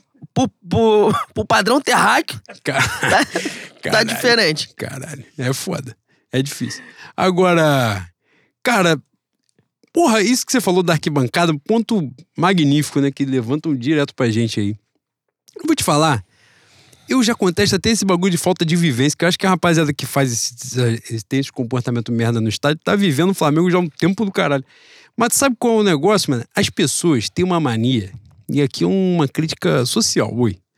É, no- nos mais variados segmentos da vida, as pessoas querem tudo mastigado, mano. Tudo roteirizado. E a impressão que me passa é que a rapaziada vai pra arquibancada com um roteiro, entendeu? O cara vai fazer um show, set list, boi. O cara vai assim, vou cantar da 1 a 13, Em direto. sequência. Porra, Foda-se o que tá acontecendo em Foda-se o que tá rolando. Ele não, ele, não, ele não entende o que tá rolando ali. Ele fala assim, ó, ficou faltando agora o samba taças. Agora eu vou cantar o samba taças. Aí canta o samba taças. Mas depois do samba taças, o que que tem? Vai cantar o samba, da, ilha. Aí o samba da ilha. Então o cara, a impressão que passa é que ele tem um roteiro pra seguir, ele tem que cantar todas as músicas, independente do que aconteça. Pô, irmão, não é assim que funciona. Você tem que sentir, tem que viver aquela parada. E é isso que eu falo, assim, o que falta não é não é a cultura do, do estádio, né? De estar lá. Essas pessoas estão lá há muito tempo, vão há muito tempo, eu não tenho a menor dúvida disso. Mas falta o sentir o jogo, mano. Entender, compreender aquilo ali. E eu acho que isso, de alguma forma, e era isso que eu tava abordando lá, embora tenha essas críticas que são minhas também, isso que você fez, eu concordo com absolutamente todas elas. Mas eu acho que tem rolado uma mudança disso, assim, de. de... Ah, 2019 deu uma, deu uma variada na cabeça da rapaziada. Isso, isso é um fato, né? É, ficou aquela coisa de que a gente vai amassar, vai triturar todo mundo. Aí vem 2020, pandemia, não teve torcida. E o Flamengo fez tudo pra não ganhar um campeonato. E ganhou, foi campeão brasileiro. Aí que todo mundo achou que foda-se. A gente vai entrar campeonato brasileiro agora estadual, pegar, porra, séries, golfinho, nacional, é, Ruffles, geral aqui pra enfrentar. E foda-se. Não é assim que funciona. Cara, 2021 foi um dos anos mais simbólicos pra mim nesse sentido, assim. Você via as pessoas, a frustração imensa com tudo que tava acontecendo. Tudo era ruim. Ganhou de três, tava puto porque não ganhava de quatro. E ganhava de cinco e tava puto porque não ganhava de seis. E, e um bagulho angustiante. E deu merda, no final das contas deu merda. Mas eu acho que isso tem sido recuperado. E você vai vendo isso em jogos como. é, agora, as semifinais das Copas, meio forte, né? Porque a, a- desvantagem dos adversários foi muito grande, né? Pra jogar no Maracanã, o jogo de volta muda tudo, né? Muda a dinâmica da porra. O Vélez tomou 4 a 0 na Argentina. Veio aqui fazer o quê? Se eles pudessem abrir mão de, da viagem, do gasto que eles tiveram pra estar aqui, eles fariam, com certeza. É, Vieram praticar na praia e apanhar Copacabana. Exatamente. Então, assim, porra, muda a dinâmica da parada. Mas o jogo do Flamengo Atlético, por exemplo, né, quando o Flamengo faz o resultado e o segundo tempo é um. É um a coisa. Ele faz o resultado no, início do segundo tempo, né? O segundo gol. E a coisa fica mais difícil, o cenário fica mais difícil ali, mas você vê que o clima era outro. A galera ali ciente de que, ó, irmão, a gente não veio aqui pra golear, não, mano. A gente veio aqui pra passar. Veio pra classificar. É, essas coisas têm mudado no- nos jogos decisivos do Flamengo. Eu tenho sentido isso. E acho que isso é fundamental, porque um elogio que eu já fiz aqui em outro momento à torcida do Corinthians, é, e, e a gente já abordou isso aqui até uma tentativa de abordagem histórica, vamos dizer assim. Que uma vez eu vi um jornalista corintiano falar isso. Ele só assumiu que era corintiano tempos depois, mas essa abordagem eu, eu tinha fundamento. Dê nomes. Cara, eu acho que era. Pode ser Vitor Guedes? Pode ser ou é uma viagem da minha parte? é. Não sei, acho que é isso. E, e ele falou assim, cara, o Corinthians ficou vinte e tantos anos sem ganhar um título. Tu sabe o que é vinte e tantos anos sem ganhar um, um paulista? Cara, você que é rubro-negro, você foi campeão carioca com três Jean. Você foi campeão carioca com, porra, sei lá quem. O quê? O de Rodrigo Mendes foi gênio. Deu um estadual, deu, deu a Mercosul, não vou botar ele nesse balaio aqui. Mas, enfim, das mais Cara, a variadas nossa, a- formas. a nossa geração nunca passou três anos sem título. Nunca. Sempre teve um carioca ali pra abençoar. Exatamente. É, então, assim, essa dinâmica de. de, de o, o Flamengo foi moldado, embora ele tenha ficado muitos anos sem ganhar um título importante, né? Ficou 17 anos sem ganhar um brasileiro, 38 anos sem ganhar uma Libertadores. É, aí depois foi ganhar o Brasileiro de 2019, já 10 anos depois de, de 2009. Copa do Brasil, um porrolhão de ano, ganhou em 90 e depois só ganhou em 2006. Mas a torcida do Flamengo sempre comemorava alguma coisinha, que era o estadual. O Corinthians não tinha nem isso pra comemorar. É um cenário que é, realmente, é uma realidade muito distante da realidade do torcedor do Flamengo. Então, quando o Corinthians chega ali, né, é, quebra lá o jejum, década de 80, então, quando o Corinthians chega na década de 90 e o Corinthians é campeão brasileiro, que os caras falam assim, caralho, nós ficamos duas décadas sem, sem gritar um porra, um é campeão, mano. Angustiante. Irmão, a torcida do Corinthians, ela se moldou na base do assim, eu só quero ganhar.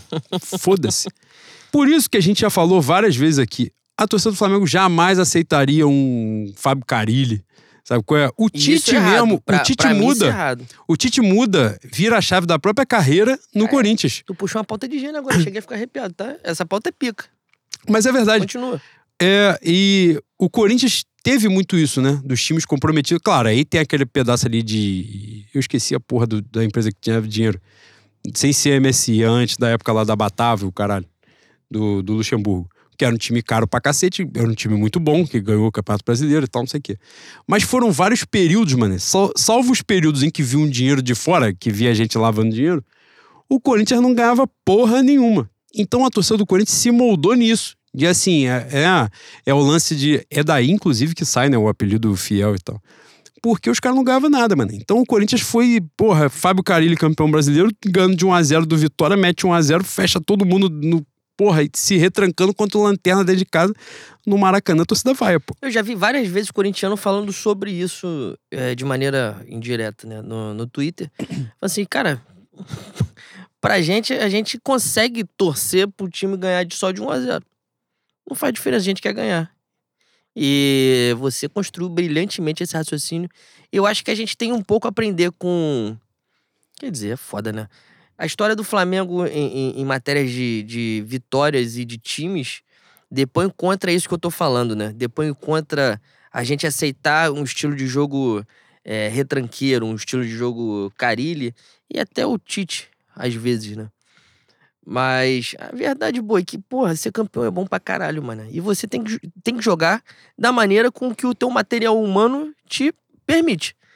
Se, por algum acaso, futuramente, a gente tiver um time que senta o cu dentro do gol e, e joga por uma bola, que aí você também tem que jogar pelo máximo da tua eficiência, né?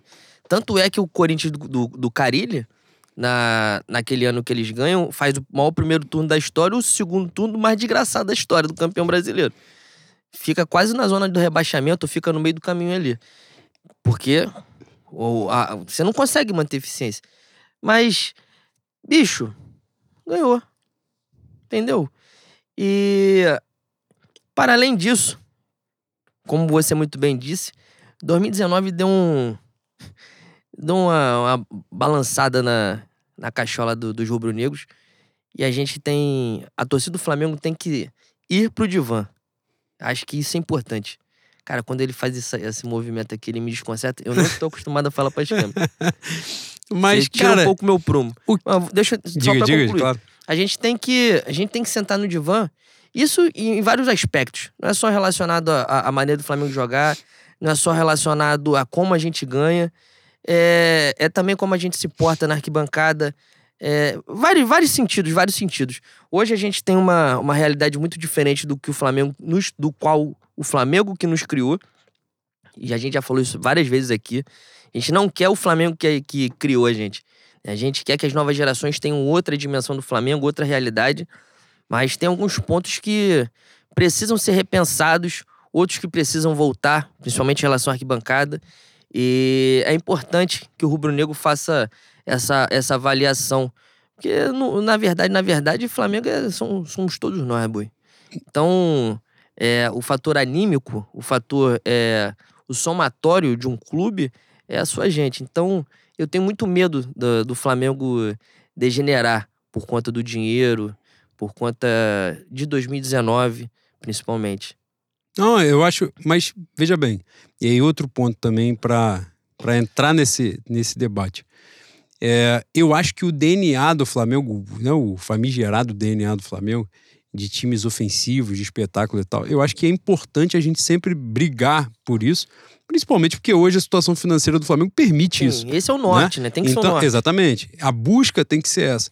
Mas o que a gente está falando aqui, né, nem é num comportamento geral é, de, de torcida como um todo. De comportamento de arquibancada mesmo.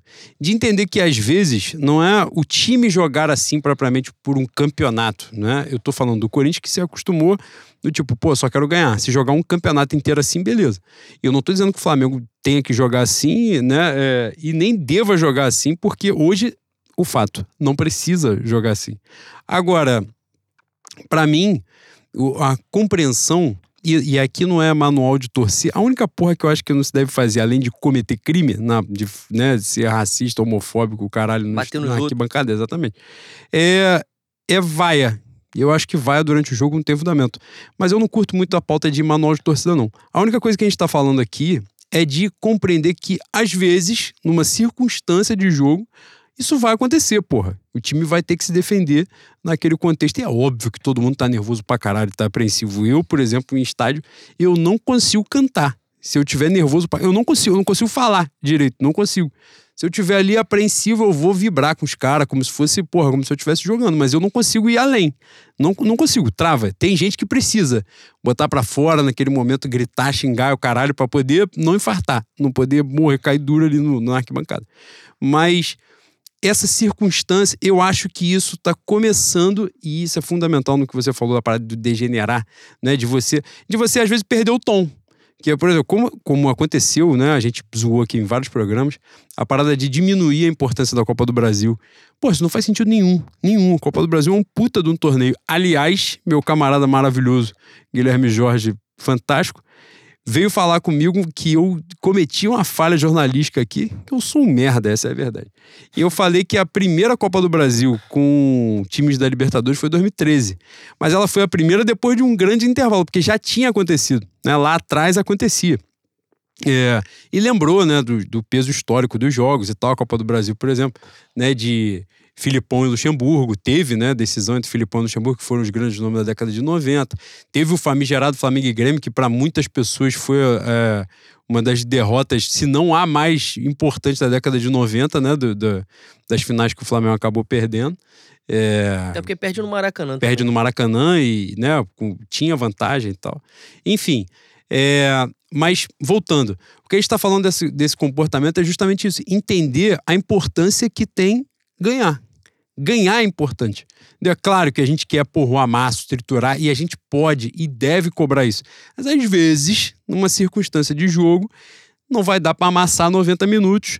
Você vai ter que, porra, recuar, e nessa do recuar, às vezes recuar é até controlar o jogo. Não é que você recua, não dá espaço pros caras, você tá É isso. controlando o jogo, você tá ditando o ritmo.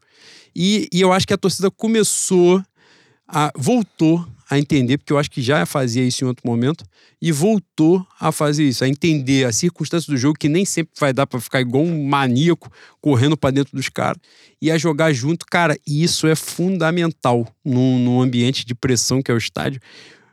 Sabe onde isso mais aparece? o comportamento dos jogadores quando saem no primeiro jogo e falam assim: agora a gente decide lá. E isso faz muita diferença, porque os caras têm a confiança de onde eles vão jogar, de que a galera vai jogar com eles. E, e vai acontecer quarta-feira. E o Flamengo vai sacolar o Corinthians exatamente nessa condição aí. Vai ser um jogo nervoso, eu acho que tende a ser um jogo nervoso porque é o Corinthians, porra. Primeiro que é a final. A final é nervosa de qualquer jeito. Vou lembrar que, nossa senhora, Flamengo e Fluminense na final do estadual. O Gabigol entrou pra aquecer, eu chorei, mano. Falei, caralho, hoje nós vamos virar esse filho da puta. Eu vou sair daqui destruindo a Tijuca todinha, sozinho, com a mão. Caralho, o Flamengo faz aquela merda. Porque eu sou um emocionado com qualquer coisa. Mas a final por si só já é muito tensa, a final de Copa do Brasil. Mas além disso, o tamanho do adversário, que é o Corinthians, a gente vai pro segundo jogo com empate apenas. A gente não ganhou lá. Então, ou seja, a gente precisa ganhar aqui, né? Pra, pelo amor de Deus, vocês não me proporcionaram a final de Copa do Brasil nos pênaltis, que eu não tenho saúde pra essa porra. Eu vou descer pra rampa, vou embora e vou ficar do lado de fora ouvindo o vagabundo gritar lá dentro Nem pra, fumo. pra poder vou, entender. pedir, pô, tu tem um Malboro aí? um Porra, Malboro fumo isqueiro. qualquer, fumo camisa, sendo a camisa e, e fumo, foda-se. Não me façam esta merda, pelo amor de Deus. Mas esse é o cenário, é da galera entender, irmão. Esse é o momento, a gente tem 90 minutos pra concentrar nessa porra aqui e entregar o que os caras precisam e os caras vão jogar junto da gente. E a expectativa é a melhor possível. Não sei qual é. Você já falou aqui em outro momento da expectativa de amassar o Corinthians, mas eu sei lá, mané, me chamou a atenção. A virada de chave que os caras fizeram no, no jogo de ida me chamou a atenção. Apesar do resultado 0 a 0 apesar de não ter vencido o jogo lá. Mas eu achei os caras absurdamente concentrados. E aí volta a falar, né? Claro que a gente vai, eu espero, no dia 31 aqui, babar ele de todas as formas possíveis. Mas a. Porra, mané, eu torço muito pelo profissional Dorival, mané. Muito, muito, muito mesmo. Eu acho que ele é um maluco. A gente, dia 31, vai conversar sobre isso, sobre a permanência ou não dele, o cara, porque aí vai depender realmente do que ele vai ganhar ou não. Não tem a menor dúvida. Mas, cara, eu torço muito por ele. E eu acho que esse comportamento que ele resgatou. Primeiro, né, a gente tá nas finais, a gente já falou várias vezes que a responsabilidade, né? A, a culpa, entre aspas, é, porra, 90% dele. Mas, cara, esse comportamento dos, de manter todos esses caras ali focados, sabe? Virar a chave. E você vê nitidamente que é a grande chance da carreira dele, né? Uma carreira que, porra, ele tá reconstruindo no, no meio que ninguém esperava. E eu torço muito, Boi. Torço muito pelo Dorival. Para além do óbvio que é torcer pelo Flamengo, ser campeão, ficar bêbado, alucinado. E dia 20 abraçar Luiz Inácio completamente fedendo a cachaça. Que eu espero. Amo muito Luiz Inácio. Boi, votarei nele pela segunda vez. Mas eu espero que ele esteja levemente triste na quinta-feira. Ele vai ter que estar triste. Que, com Vai todo tá respeito triste, a Vai ele, estar triste porra nenhuma. ele vai estar feliz que estará num Janja grande vai lugar. tá feliz pra caralho, porra. A Janja vai, porra, limpa trilho, pra É calandinho, boi? chapeuzinho da vovó. Foda-se, porra. Você, ah, pô, quer saber? Você Ele tá já triste, vai acordar de manhã e falar: foda-se, Corinthians. Ah, foda-se. fala, caralho, porra, da onde é? Que porra é Corinthians? É remédio? Ou é de comer? É, porra. É isso, boi, é isso. É de acender? Que porra, é essa? não sei o que que é. É, é isso. Mas, porra, com todo respeito ao Luiz Inácio, que. Caralho, não, eu não vou apelar Vai, essa. vai, não vou, vai não, lá, não vai vou, não, não vou, não. Não, nem eu, nem ele, boi. Nessa aí, igual É eu mesmo, falei, nem eu, nem, Nem ele. lá, nem cá. Não tem problema. Feito um é. samba canção, É nem samba nem canção. Mas, porra, no, no ponto chique, a massa tem que estar feliz, né, Luiz Inácio? Pelo amor de Deus, e quinta-feira vai ser assim. Dito isto, boi, finalizamos, vamos pra pauta dos ouvintes? Que a gente, cara, a gente tá fantasticamente há quase uma hora e vinte falando merda Ai, sem, cara. sem pauta. É impressionante. mas com debates filosóficos, contribuindo, tendo muito conteúdo. Que a gente é, é diferenciado mesmo do que a gente faz. Caralho, bem. não, mas eu notei que não tem roteiro. Porra, dia que tiver também. Então, mas aí, pelo amor de Deus, né? É, porra, você tem que jogar um negócio. Cara, Caralho, vou abrir aqui igual a primeira foto. Jean já com a camisa do Flamengo. Eu sou. Sinais, sinais, fortes sinais. e com o número 13. É isso. Caralho, mano. Às vezes, a, às vezes a minha mediunidade me assusta. É mesmo, boi. Porra. Boi, comecemos então a pauta dos ouvintes? O Leno tá ciclado. Olha, nego, porra. Vou parar de postar foto antes da. Calma aí, cara. Calma aí, deixa eu botar aqui. Vamos começar. Vamos. Lá vou eu. Rodrigo Cunha, arroba R Cunha, underline. Magnificentes bois. Opinem sobre o fato de uma entrevista ao gigantesco Razapapo Rubro-Negro estar pavimentando o caminho para a derrocada do Cocô com faixa presidencial. Um abraço diretamente do lado feio da Dutra. Caralho, isso está em São Paulo, está vivendo um grande momento, a possibilidade de ser campeão da Copa do Brasil em cima do Corinthians no caso, o Flamengo estará no Rio, mas você estará em São Paulo. Vai ser melhor pra você, que você vai ter mais gente pra sacanear. É. Fantástico, né? Fantástico. Um merda desse, vai usar o nome do Flamengo. Nossa senhora, foda-se também, né? Agora foda-se. O mês de outubro demandou isso de mim, da minha personalidade. Eu não, não tenho nada a ver com isso. É. Ele faz aquilo que a rapaziada de trás manda fazer, né? Tem a rapaziada por trás que manda, não tem coragem pra fazer. Rapaziada da onde, boi? Rapaziada que em tese assina, né? Que É assina mesmo? papel. Ah, Rapaziada que fica ali em frente ao jockey? Puta que me pariu. Pertinho do né? Miguel Couto? Porra, quase novembro de 2022. Já é vagabundo achando que é com um bostão daquele. Um maluco que. Foi quem que deu? Luana Piovani. Pô, tomou coça de Luana Piovani. E João Gordo. E João. Não, João Gordo, João Gordo é gênio. João Gordo é gênio ia dar no dado do Labela e ia dar em geral. E Você é brabo demais.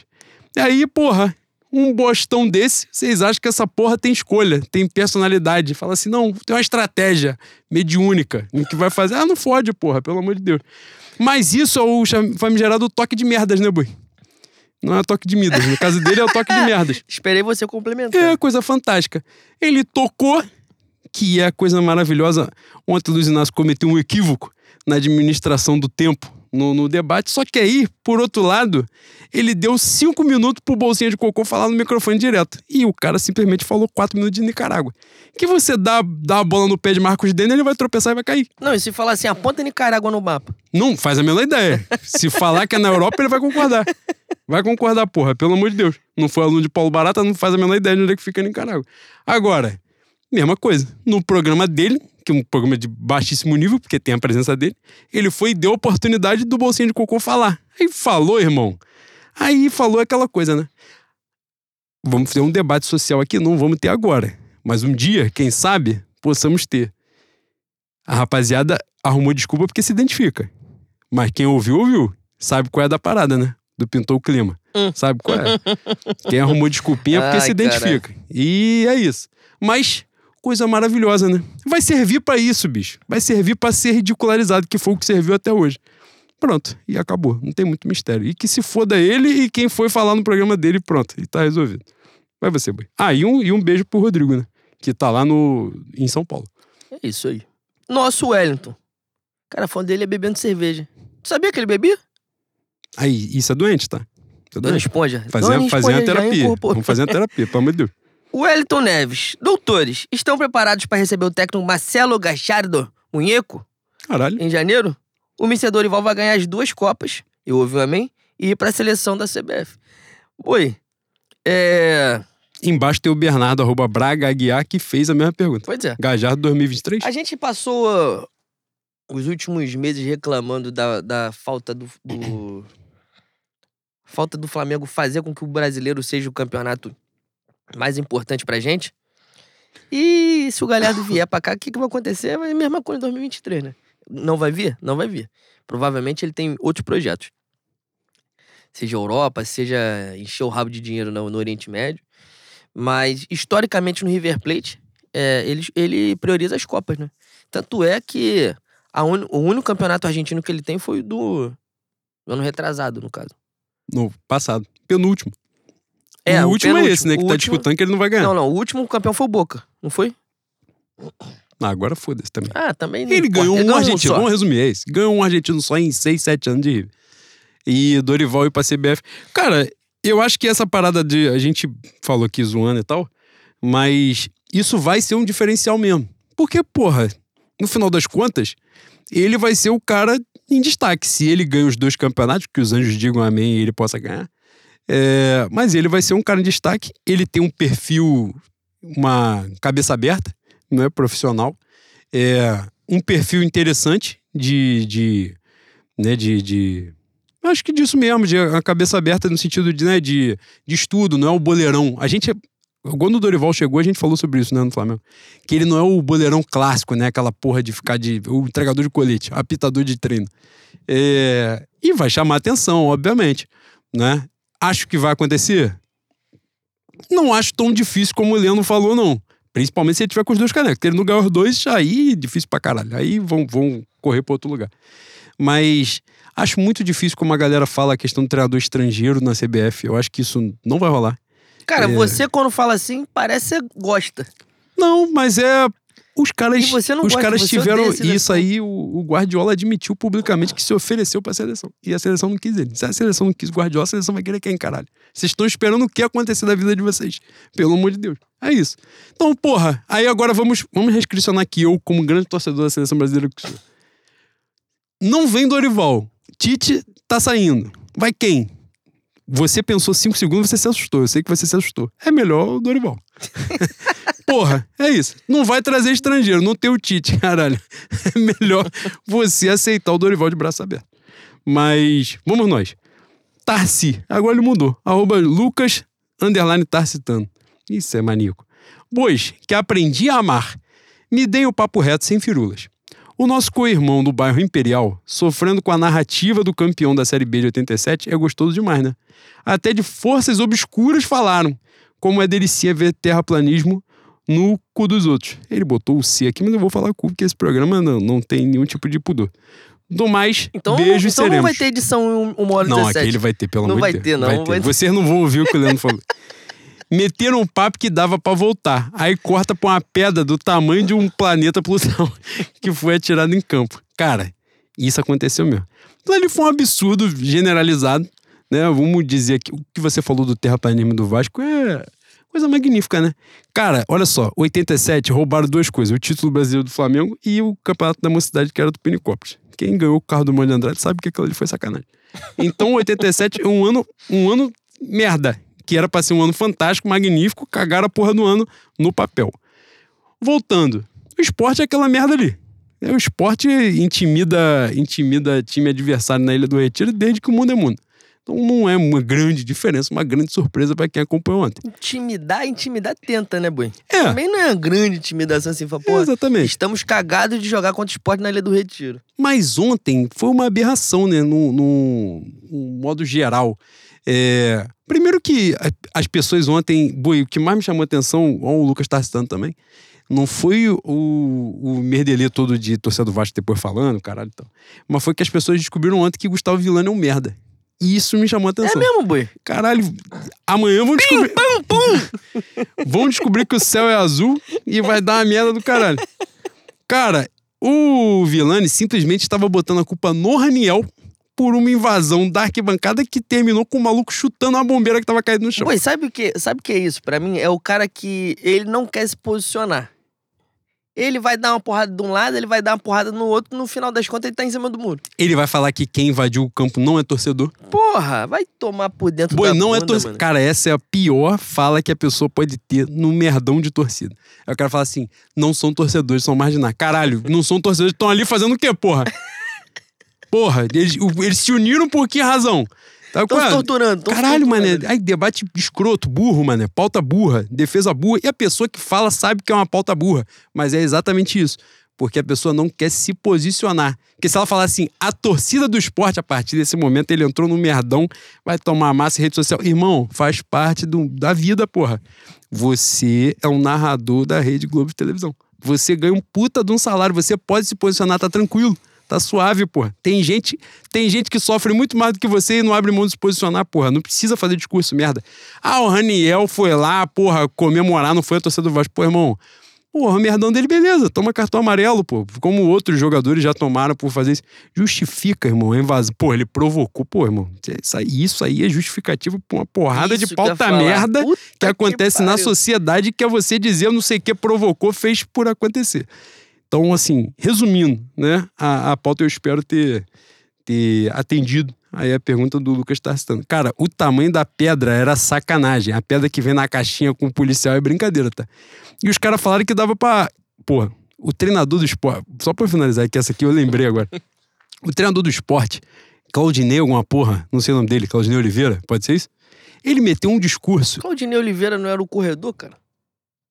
Não, acho que é Claudinei Oliveira o treinador. Ele fez um discurso de uns três minutos, mané, pra justificar o fato de o Vasco não voltar a jogar, que foi sacanagem, foi brincadeira, foi brincadeira.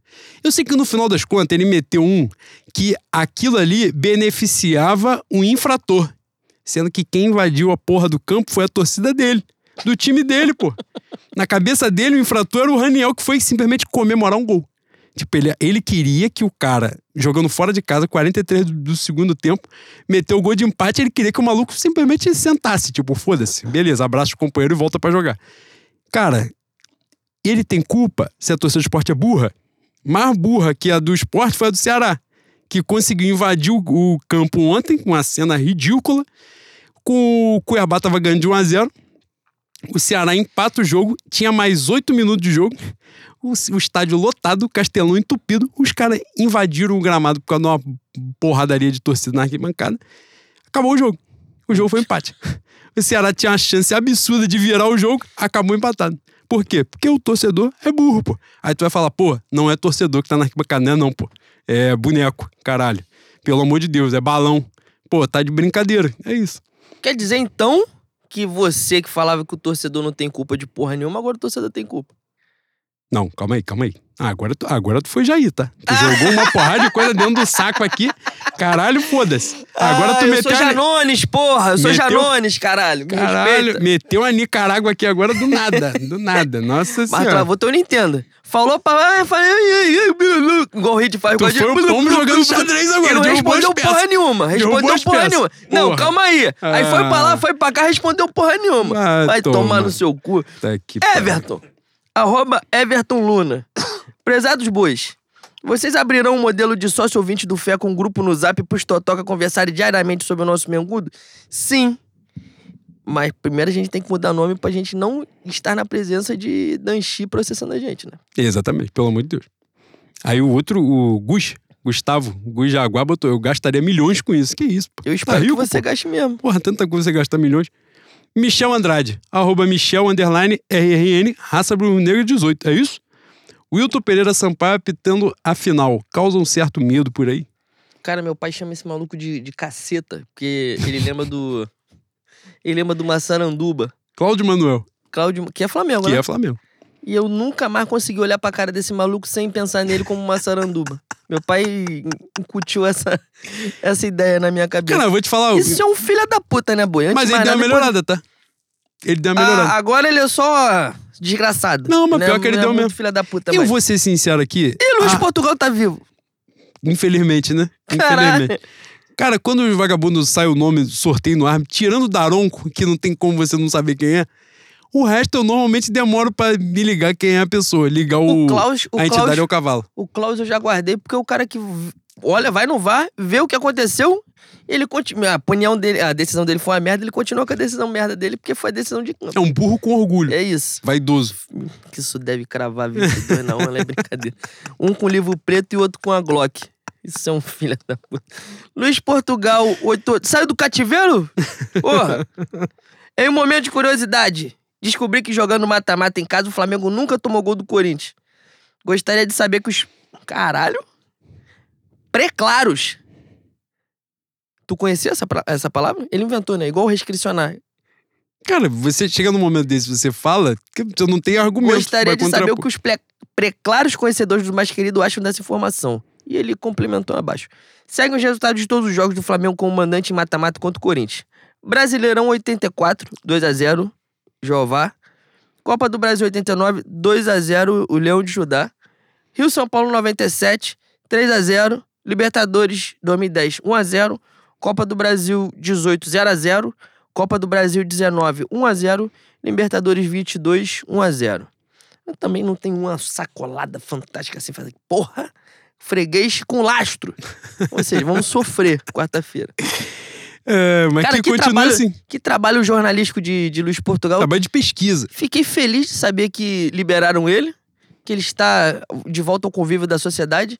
Você faz falta. Principalmente quando tu colocava fake news que dava-se duas mil curtidas, nego te xingava. E, porra, bons tempos, bons tempos. É mesmo. Espero que você volte a esse trabalho fantástico de jornalismo verdade. É, o Arthur Brainer aqui, eu não vou ler a pergunta dele porque já foi abordada. Que ele fala sobre o Marcelo Gajardo. Mas é um filho da puta que está debochando com a hashtag Ele botou hashtag aqui. Portela campeão 2023. Vai e vai ser mesmo. cu. Todo mundo sabe que vai ser. Agora vou eu. Amaro, arroba Sankara, underline Mengo. Caralho. Valentes heróis de Mumessa. É isso?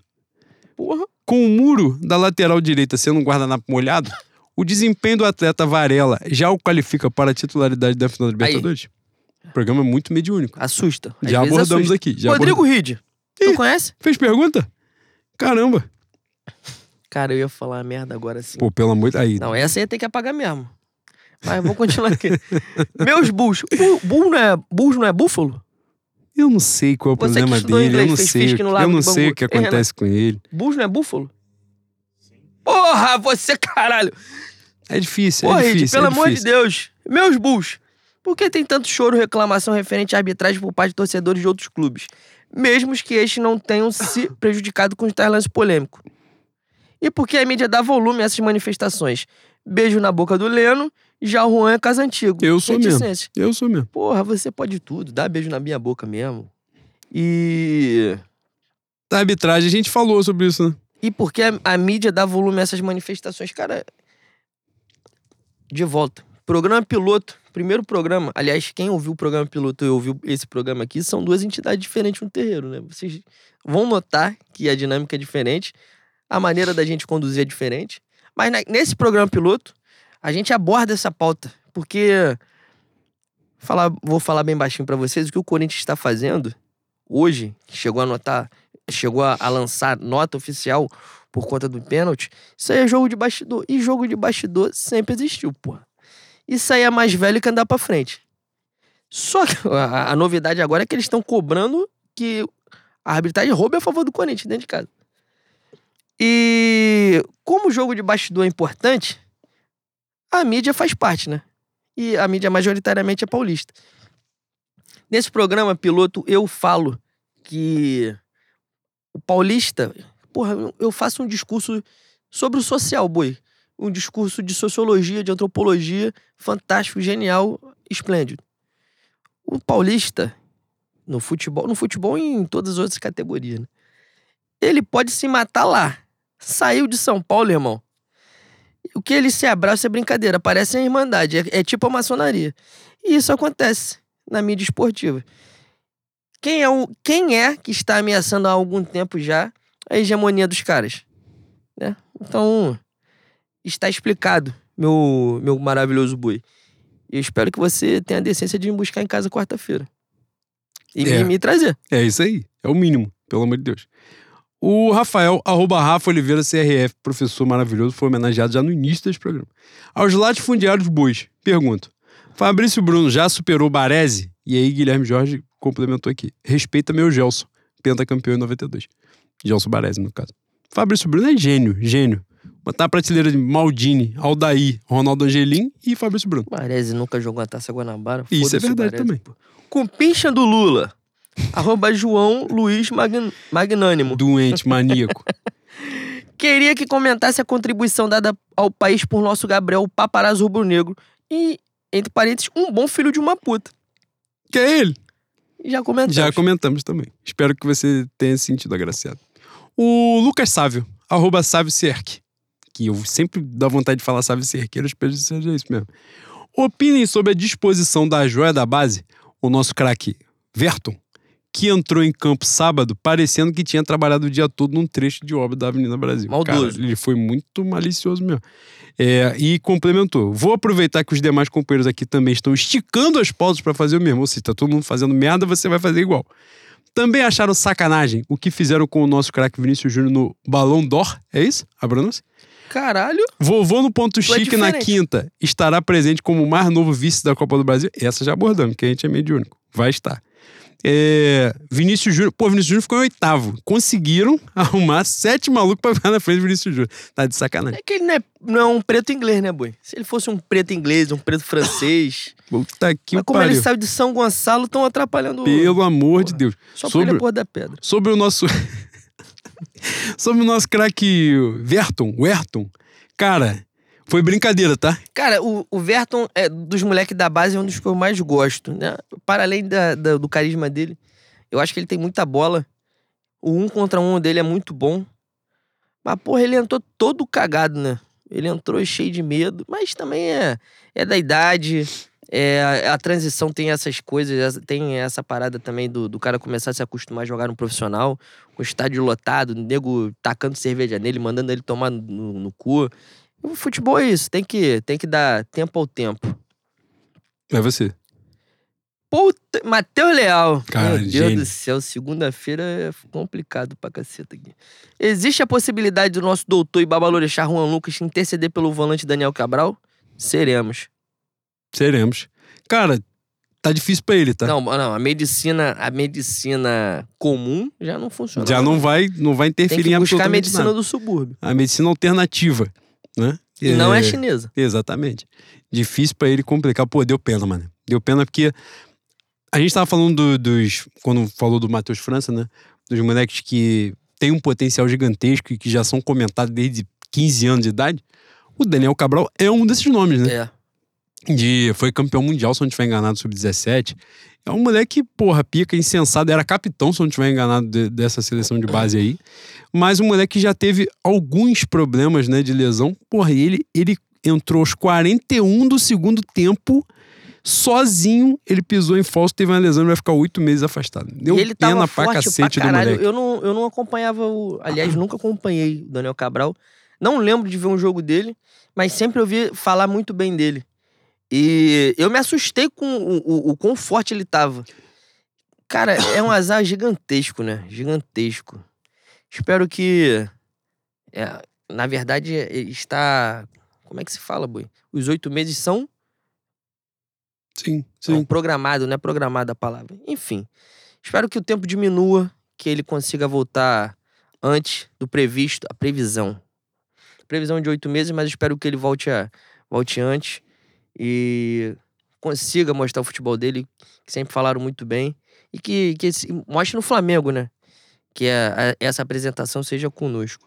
Bom, eu vou fazer uma, uma sequência. Vamos tentar ler o máximo que a gente puder. Vou fazer uma sequência de três aqui, porque elas encaixaram certinho pra falar mais ou menos ao mesmo tempo. O Gabriel Miranda botou excelentíssimos bois. Fabrício Bruno ainda está no patamar de Beckenbauer ou já ultrapassou? Porra, Beckenbauer já, já veio aqui em Padre Miguel? Não veio. Então, foda-se Beckenbauer. E qual a nota para a atuação de nosso nobre Varela? Esse negócio novo que descobrimos chamado lateral direito parece interessante. O Douglas, arroba DG Taranto, vai pelo mesmo caminho. Netos do doutor, Somos nós. por favor. O recorte de dois jogos do lateral Varela já é o suficiente para cravar sua vaga de titular no dia 29? O que vai garantir sua presença é a concorrência? Foi a pergunta. Concorrência entre aspas. É isso, entre aspas. E o Thiago Piccoli, magnânimos bois, já podemos considerar o Varela superior ao nosso lendário Maurinho, você foi safado. Sobre o Varela que a gente abordou em vários momentos, não é? Mas sobre a questão da, da participação dele na final no dia 29, é, ele só vai ter. Ele não joga a Copa do Brasil, né? ele não pode jogar. Não, não chegou a tempo da Não inscrição. tá inscrito. E só tem dois jogos que o Flamengo disputa no Campeonato Brasileiro até a final do dia 29 contra o Atlético Paranaense. América Mineiro agora e, se eu não estiver enganado, Santos. Eu acho que são esses dois. Eu acho que o segundo jogo é o Santos. É, a questão dele é ritmo de jogo, né? Eu, honestamente, apesar dos muitos pesares de, de todos os meus contrapontos existenciais ao Rodinei e principalmente ao Mateuzinho, mas eu não, não iria de Varela, não. Eu acho que até na ambientação da coisa.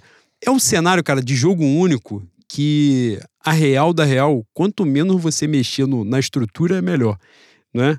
E nas peças que estão ali, até por questão de entrosamento mesmo. E eu acho que, pô, faltam. Hoje é dia 17, falta aí, né, menos de 15 dias, de duas semanas, para a final da Libertadores.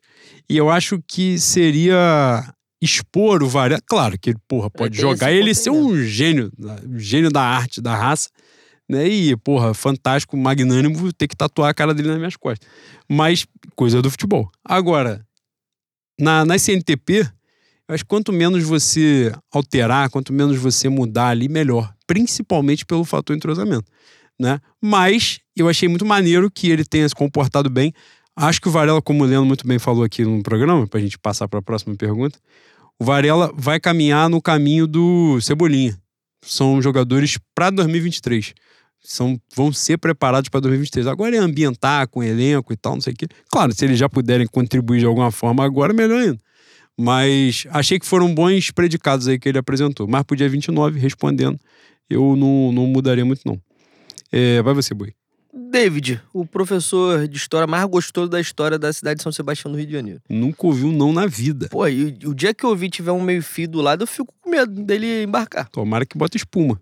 Pós-Copa, perderemos quantos jogadores? The Last Dance para o ataque mágico? Cara, é... os nossos convocados provavelmente serão um banco na- no início da Copa, né? Copa do Mundo, dependendo se avançar, alguns podem se tornar titulares. Mas, por exemplo, Pedro, eu acho que cara é um cara que, independente do, do desempenho dele na Copa do Mundo, só dele ser convocado já coloca ele numa lista de, de embarque para Galeão Internacional. Arrascaeta, Se, se tiver alguns minutos, pode ser que sim. Everton Ribeiro, um Oriente Médio, vai embora também. E o nosso Gabigol tem a questão do São Paulo, né? Ele tá na lista do São Paulo. São Paulo é Sevilha, Sevilha já tem um, um caramingo a mais, né? Então não sei. Eu acho que ele também tá querendo, tá querendo ir. Ele já deu uma declaração recente aí de estar muito mais perto do fim do que do começo. Ele indica também que, né, tem novas pretensões na carreira. Então eu acho que teremos despedidas sim. Talvez do nosso quarteto, dois partam. E é, é o que eu, eu já estou preparando meu coração para essa despedida. É Essa é, a verdade. É, Vai, Lucas, arroba Lux Vieira. Excelentíssimos senhores doutores juízes da vara do podcast Fenômeno. Caralho, Porra. aprendeu a fazer petição? Pica, tá? Vocês estão preparados para o primeiro gol de Davi Luiz no dia 29 de outubro? Podem me cobrar. Abraço. Não, se for de falta, eu vou pegar em distância legal, eu vou dar um peixinho na televisão, pra ninguém mais ver porra nenhuma. Vou quebrar a televisão. Não, vai assim, acontecer, pô. Não, acabou, acabou. Vai acontecer, vai E é acontecer. isso. Esse aí tá guardado pro dia 29 e, porra, quem, quem trabalhou em algum momento na fé, quem já foi pra uma assistência numa sessão maneira, cambonou, acendeu um, um cigarro, um cachimbo pra alguma entidade superior, sabe que dia 29 tá escrito. Vocês sabem do contato que eu tenho mediúnico com o filho da puta. Eu cantei a pedra que o Andrés ia fazer a merda. Eu não esperava que fosse a merda daquele tamanho? Sim, mas ele fez. O do Davi Luiz Tu tá faz coisa guardado. parecida com o Léo Pereira. Mas no caso vai ser positivo. Na moral, o Pereira não vai, não vai vacilar comigo, não, que senão eu vou ter que arrumar um. Vai um ter que botar ele lá num pagode de Jacarepaguá. Exatamente. Dos. É. Que bom. Ai, caralho. bom lugar pra.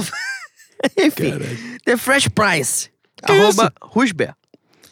Incentivadores da pecuária extensiva de moça bonita. Caralho, vocês estão apelando pra caralho nos vocativos. Gostaria que comentasse como todos os seres humanos anti-Flamengo se tornam diplomados em arbitragem em quaisquer, em quaisquer lances que envolvam o mais querido, até mesmo naqueles que não são absolutamente nada. Saudações rubro-negros e seremos campeões. Seremos. Cara, a, a gente, de maneira, de certa maneira, já, já falou sobre isso aqui. É, é o que as pessoas dizem, né? A maior torcida do mundo não é do Flamengo, é anti-Flamengo. Então, melhor a gente se acostumar e começar a se defender da maneira que a gente pode. É você ou sou eu, de novo? Eu. Você tá demorando muito, eu vou falar do Thiago, Thiago Skywalker. Pica. Arroba. Calma aí. Eu, Thiago Martim. Camaradas do Exército Vermelho. Mateuzinho vai seguir o caminho de Felipe Lan, Maestro e Trauco. Porra, Trauco tu pegou pesado pra caralho. Entrando para o seleto grupo de laterais geniais que se tornaram meio-campistas geniais. Ai, porra, você quer que eu tome processo, Thiago? Não, o raciocínio dele foi pica, tá? Foi, Porra, foi fantástico. cara, Mateuzinho, ele vai fazer essa tu viu que ele veio de. Felipe Lã, Maestro Júnior e Trauco. É isso. Caralho, foda-se. Não, pra abarcar a prateleira do Mateuzinho, né? Caralho, o Mateuzinho não, não tá na prateleira do Trauco, não. Desculpa, Trauco. Pô, ele vai fazer essa transição no Vila Nova em 2023, né? Se Deus quiser. 23 tá perto. Em 2024 na Série B, que meu Vila Nova não vai cair em 2023 de novo. O Ralf chorou. Tu viu? Que o Ralf chorou? O Ralf, campeão do Corinthians, campeão mundial. Chorou no vestiário porque alcançou os 45 pontos na Série B. É forte, né, boi? É, A emocionante, pessoa vai ficando velho, vai ficando emotivo. É, ficando boba, né, mano? É, O foda. nariz cresce, a orelha É, cresce. Faz parte tu da fica vida, chorando. né? Faz parte da vida. Puta que pariu. O Rafael Oliveira, arroba Rafa Oliveira 7. Prezados bovinos, o que será da vida do nosso Neneca após o triste término do casamento? Seremos. Teve isso? Pô, a Neneca tá pica também, a Neneca tá acelerado pra caralho. Ela também não tá jogando, né? Tá jogando, tá a mente vazia oficial do capeta. Eu espero que ele É o boneco. É, pelo amor de Deus, ele tem que. Ele tem que, porra nenhuma. Porra, Neneca, Ele eu, que- eu tive uma expectativa muito grande sobre ele. Eu, eu me sinto até mal falando dele, porque eu fico frustrado pra caralho, porque eu queria que ele fosse muito mais do que ele chegou a ser até agora. Tomara que ele seja em algum momento, mas até agora não foi. Hoje saiu a informação que o Flamengo tá preparando o Matheus Cunha, né? Matheus Cunha, goleiro É. da base, pra ser o segundo goleiro da de 2023, da temporada seguinte. E aparentemente o nosso Neneca já perdeu mais espaço ainda no, no Flamengo, né?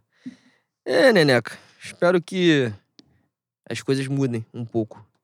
Vai você, Tá foda. Gabriela, com a bandeira da Palestina, arroba. Gabi Roila? Gabi Roila? Não sei. Eu espero que eu tenha pronunciado da maneira que você esperava. É. Queria comentar sobre o fim da carreira da atleta Hulk desde a eliminação na Copa do Brasil. O pedido pra nossa torcida fazer silêncio no sábado foi, na verdade, uma súplica desesperada pra que ele consiga voltar a jogar. Porra! Agora ela chegou, hein? Cara, o, o Hulk é um personagem que é, é difícil eu comentar sem que eu coloque em risco o meu réu primário. Vou me esforçar. Boi, Cê, a gente, antes, do, antes de começar a gravar, a gente tava falando aqui, o Juan soltou a, a famosa frase que a gente fala no nosso grupo. Pessoa que se ama muito é uma merda, né? E é verdade. O Hulk é uma dessas pessoas. Assim, ele tem uma carreira legal. Mas ele acha que ele foi gênio da bola. Ele falou no último jogo, não sei se foi pro Bandeirinha, não sei se foi pro Ayrton, não sei se foi pro João Gomes. Falou assim: eles querem crescer pra cima de mim. É, quem é você? Você jogou no Zenit, porra. Pô, você jogou Porto e Zenit. E Atlético Mineiro. E Atlético Mineiro. Que porra de carreira é essa que você acha que você tem? Tu tem dinheiro, dinheiro pra caralho, você fez uma merda gigantesca que todo mundo sabe que você fez, embora você. E jogou no time da China também. Pegou aquela mamatinha que você qualquer jogador meia boca foi pra China. que, aliás, na sua carreira você ficou mais famoso por essa merda gigantesca do que pela bola que você jogou. Não vou falar com a merda, você sabe com a merda. Embora você goste muito da pauta moral, né? A pauta moral, toda hora tu tá aqui, ó. Mas enfim, tu tá cagando pro teu teto de vidro. Você é doente, porra. Você é doente. Então, esse tipo de gente, que é meio totoca, meio maluca, armário de Narnia, é difícil, é difícil a gente conversar, né, Bui? É, mas já tá muito mais no final, como eu falei, sobre o Flamengo Atlético. Chegou o momento que a natureza tá marcando, então foda-se ele. É, é você, boi. Vai. Porra, eu, graças a Deus a gente não tá no Puta que pariu. Vamos seguir aqui. O, o Gabriel Guedes falou exatamente sobre isso aí, que era o Hulk, você abordou muito bem. André Paixão, arroba André Paixão. A, a sapiência zebuína. E foi pica. Prezados membros da vanguarda revolucionária rubro-negra. Caralho, somos nós. Depois do Botafogo daqui, do Botafogo de Minas, temos agora o Botafogo de São Paulo. É problema de alvinegros? Não, não vou botar o Corinthians nessa prateleira aí. Essa semana eles deram a rateada do caralho, deram a rateada do cara, que eu espero que não, não fique, não continue com isso. Jogue bola na moral, quarta-feira venha perder na moral. Vai perder. É importante já contar meu, que eu sou médico, eu trabalho com, com, com o futuro, então já sabe que vão perder. Perde na moral, perde na decência, perderam na Libertadores bem, não deram porrada, não ficaram, porra, falando um monte de merda né, em entrevista, e pronto, e acontece é da natureza perder, a gente já perdeu pra caralho, agora é a vez deles. É... Sou eu. Vai você. Jéssica, arroba Jéssica Barelli, não, arroba Jéssica Barelli, a conta teórica. É isso. Prezados, acho justo enviar um convite ao Barbinho para compartilhar Domec sanduíche do Lessas junto aos nobres bacharéis. Seria um deleite após o cara de Bulldog, arroba retardaço rubro-negro, fecha parênteses, ativar o toque de merdas na candidatura do Bolsinha de Cocô. Dito isso, 29 de abril, uma... 29 de abril, ó. 29 de outubro. Por que, que eu falei abril? 1x0, gol de cal, Calveludo. Profética, tá, Boi? Fui. Cara, você tocou um ponto do Domecq. Importante fazer esse desabafo aqui. Eu acho que eu e o Juan, a gente acabou com os toques do Domecq do centro de Bangu, que a gente não encontra mais lugar nenhum. A gente chegou aí em loja de Macumba. A gente tá tentando beber o Domecq das entidades. É, isso é verdade. Tá acontecendo alguma coisa muito estranha. Não sei o que, que tá acontecendo. O, o Lessa foi no Ciasa, no Ciasa tinha uma garrafa um preço exorbitante. Tá foda, tá? É que, graças a Deus, o nosso estoque aqui está fantástico. Mas, porra, é, é uma pauta que preocupa e eu espero que esteja sendo abordada no debate da Globo entre Bolsonaro e o Bolsinha de Cocô. e o Bolsonaro e o Bolsinha de Cocô. O Lula e o Bolsinha de Cocô. é, as, o resto aqui, ó, gol do Calveludo, já falamos mediunicamente. Sobre o merdão do paparazzo, já falamos também, toque de merdas, é isso. E o Domecq, com, pô, imagina se a gente anuncia que o Luiz Inácio vai tomar um Domecq. E fudeu pra achar a garrafa mesmo.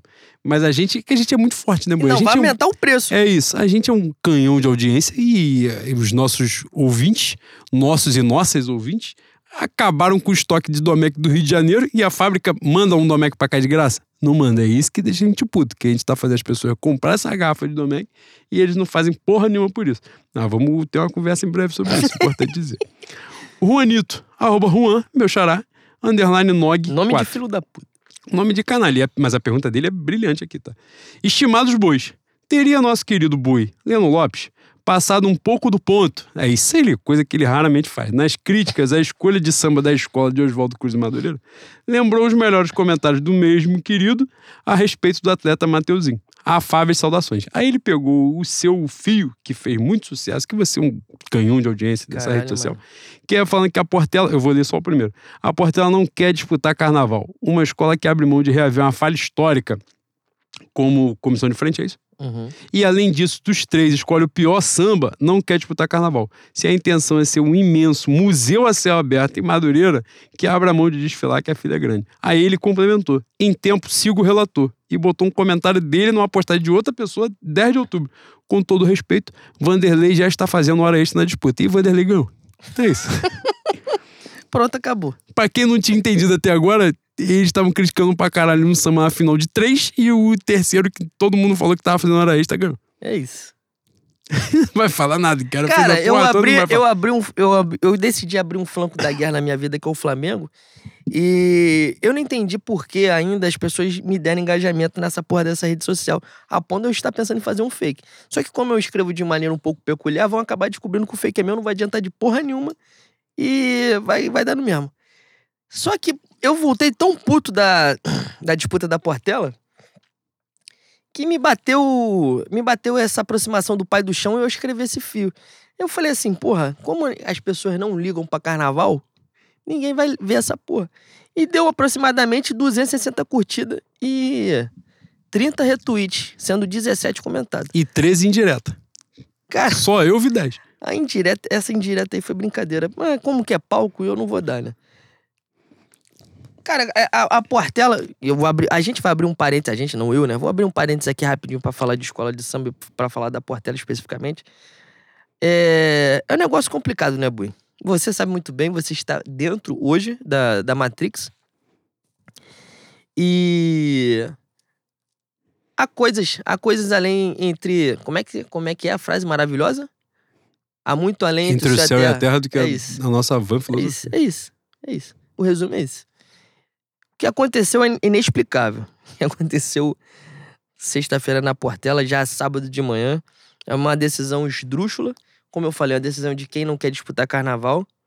É, deve ter os seus motivos, talvez motivos impublicáveis, mas mais uma da- das atrocidades que a Portela vem fazendo. Mas também, boi, depois de azul e banto, foda-se, né?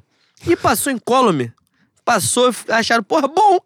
Trocadilho legal, trocadilho maneiro. Ah, então foda-se. Vai você, Bui. Caraca, eu tinha tanta coisa pra falar, mas infelizmente a vida tá maneira pra caralho. Eu gosto muito de sentar de costa pra, pra encruzilhada no bar. Iago, arroba Iago Land.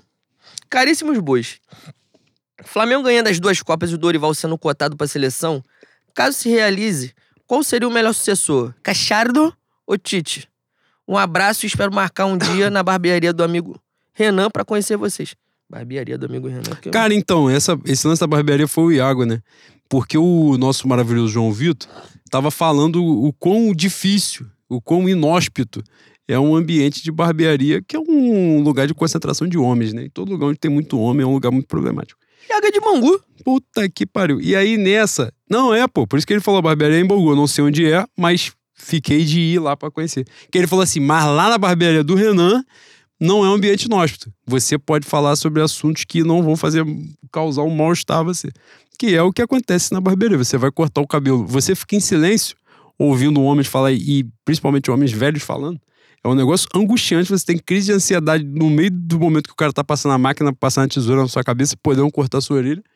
O cara falando um monte de merda, um monte de. Atu... Cara, é brincadeira, tá? O que o ambiente de bar... Eu não sei outro ambiente que esteja na mesma prateleira de barbearia. Talvez grupo de WhatsApp de futebol.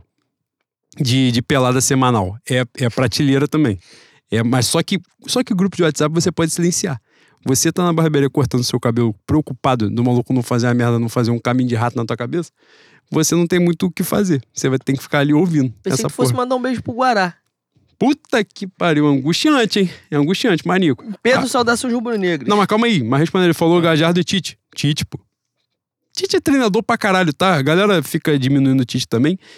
E eu vou entrar nessa bola dividida só dia 31. Gajardo também a galera dá insensada que eu acho exagerado. Mas isso aí a gente conversa depois, não tem problema não. Cara, dia 31 a gente tá prometendo pauta pra caralho. Que Espero isso, que o Flamengo porra? contribua.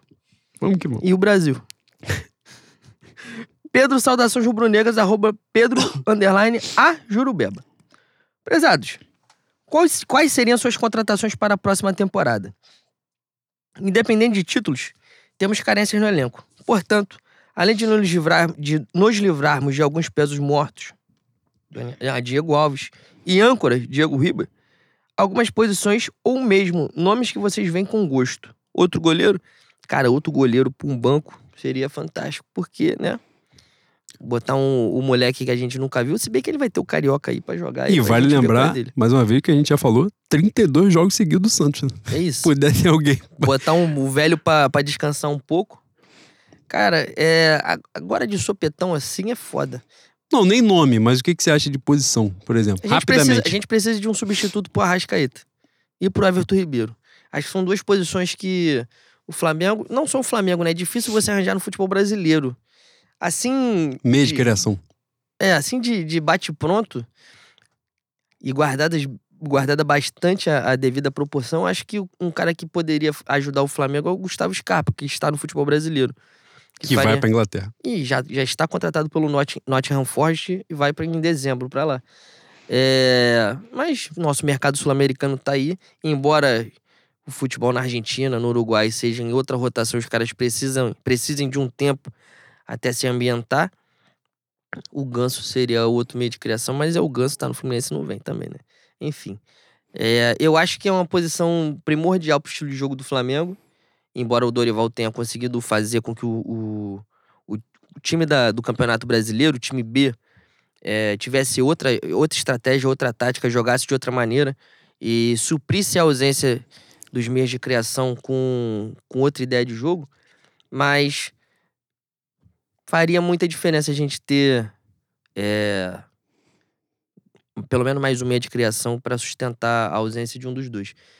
E lateral é um problema do mundo, né? É uma, é uma escassez global. A gente já falou várias vezes aqui. O, o inglês do, do Liverpool, Alexander Arnold, que muita gente falava que era o melhor lateral do mundo, hoje, porra, tá, o nego tá cagando na cabeça dele. Ele tem feito partidas ruins, realmente. Mas também não tem nada de, né, extraordinário. Fala assim, caralho, esse aqui vai, porra, hall da fama. Vai botar o pé no Maracanã. Aliás, não tem mais, né, boi? É mesmo. Não tem mais aquela calçada com, com o pé no cimento. Que saudade.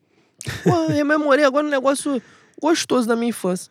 O... Mas eu acho aí, só para finalizar aí, acho que João Gomes e Pedro são prováveis saídas do Flamengo.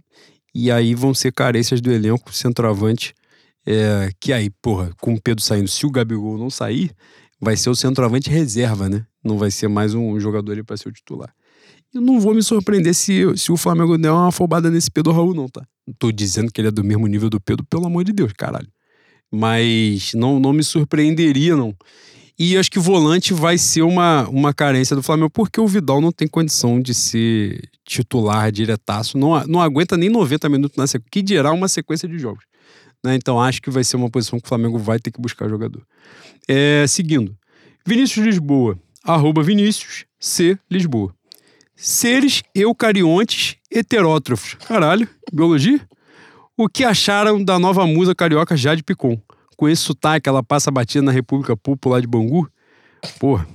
Cara, eu vi as pessoas falando do sotaque, mas eu não vi porque eu, eu, eu me odeio. Mas e eu, não, não esse ponto. Exatamente. Nessa prateleira também, a terapia tem ajudado pra caralho pra eu não, não me expor a esse risco. Cara, é, é, é ele botou aqui com esse sotaque, ela passa batida na República Popular de Bangu. Na fronteira Magalhães Realengo, ela já se fode, ela já, já fica enterrada ali mesmo. Não chega, não. Cara, Marechal Deodoro ela já agarra. Na praça de 786 ela já não pega. É não é sobe isso. mais. Meu Bilbo Concurseiro, arroba Bilbo Concurseiro. Vamos ter um pouco mais de, né, de criatividade para você melhorar essa porra desse, dessa arroba aí. Enérgicos entusiastas do Lessas Burger. Somos nós. A falha do nosso zagueiro Léo Pereira contra o Corinthians no primeiro jogo nos livrou de eventual entregada na segunda partida na final da Liberta. Ele, ele veio com o místico, tá? Trabalhou com o imponderável. E é isso, boi. Já viu. É... Pô, ia falar um bagulho pesadão, mano. Já viu Premonição? Filme de terror, aquela sequência, aquele filme brilhante, que, que clássico do cinema, que as pessoas fogem da morte, mas a morte alcança.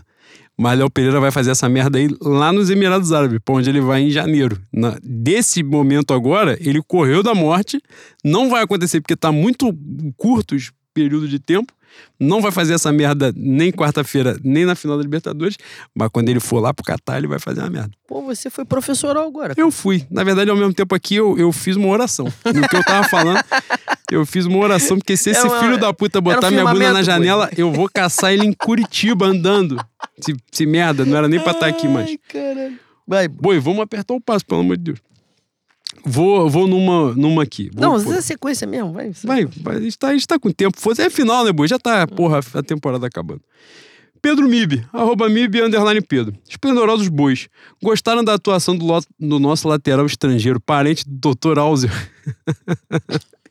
Escalariam como titular nas duas decisões que temos pela frente? Já respondemos O isso nome aqui. do Drauzio é Áuzio mesmo? Não, ele tá zoando, pô. Ah. Doutor.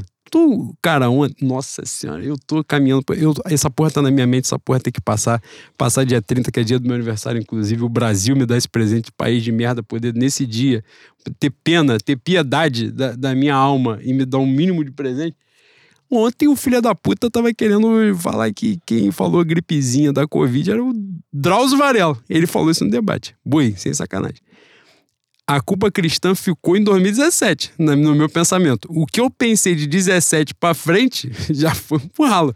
Já são pelo menos 423 anos de umbral. Sequência assim, rastejando na lama, comendo a lama, assim, eu come mastigando. Aí, Mas o de 21 pra cá, puta que pariu. aí. Eu não consigo expressar em palavras. Se eu olhar pra ele e falar assim, pô, fala pra ele, você tem 10 minutos pra falar o que você pensa, o que você deseja pra ele. Eu não consigo. E o dia que entrar na horizontal dentro de um saco preto, boi? vai ser a maior festa já vista na história da Zona Oeste do Rio de Janeiro. E vocês precisam lembrar que a Zona Oeste do Rio de Janeiro já teve doutor, nosso avô, Castor de Andrade.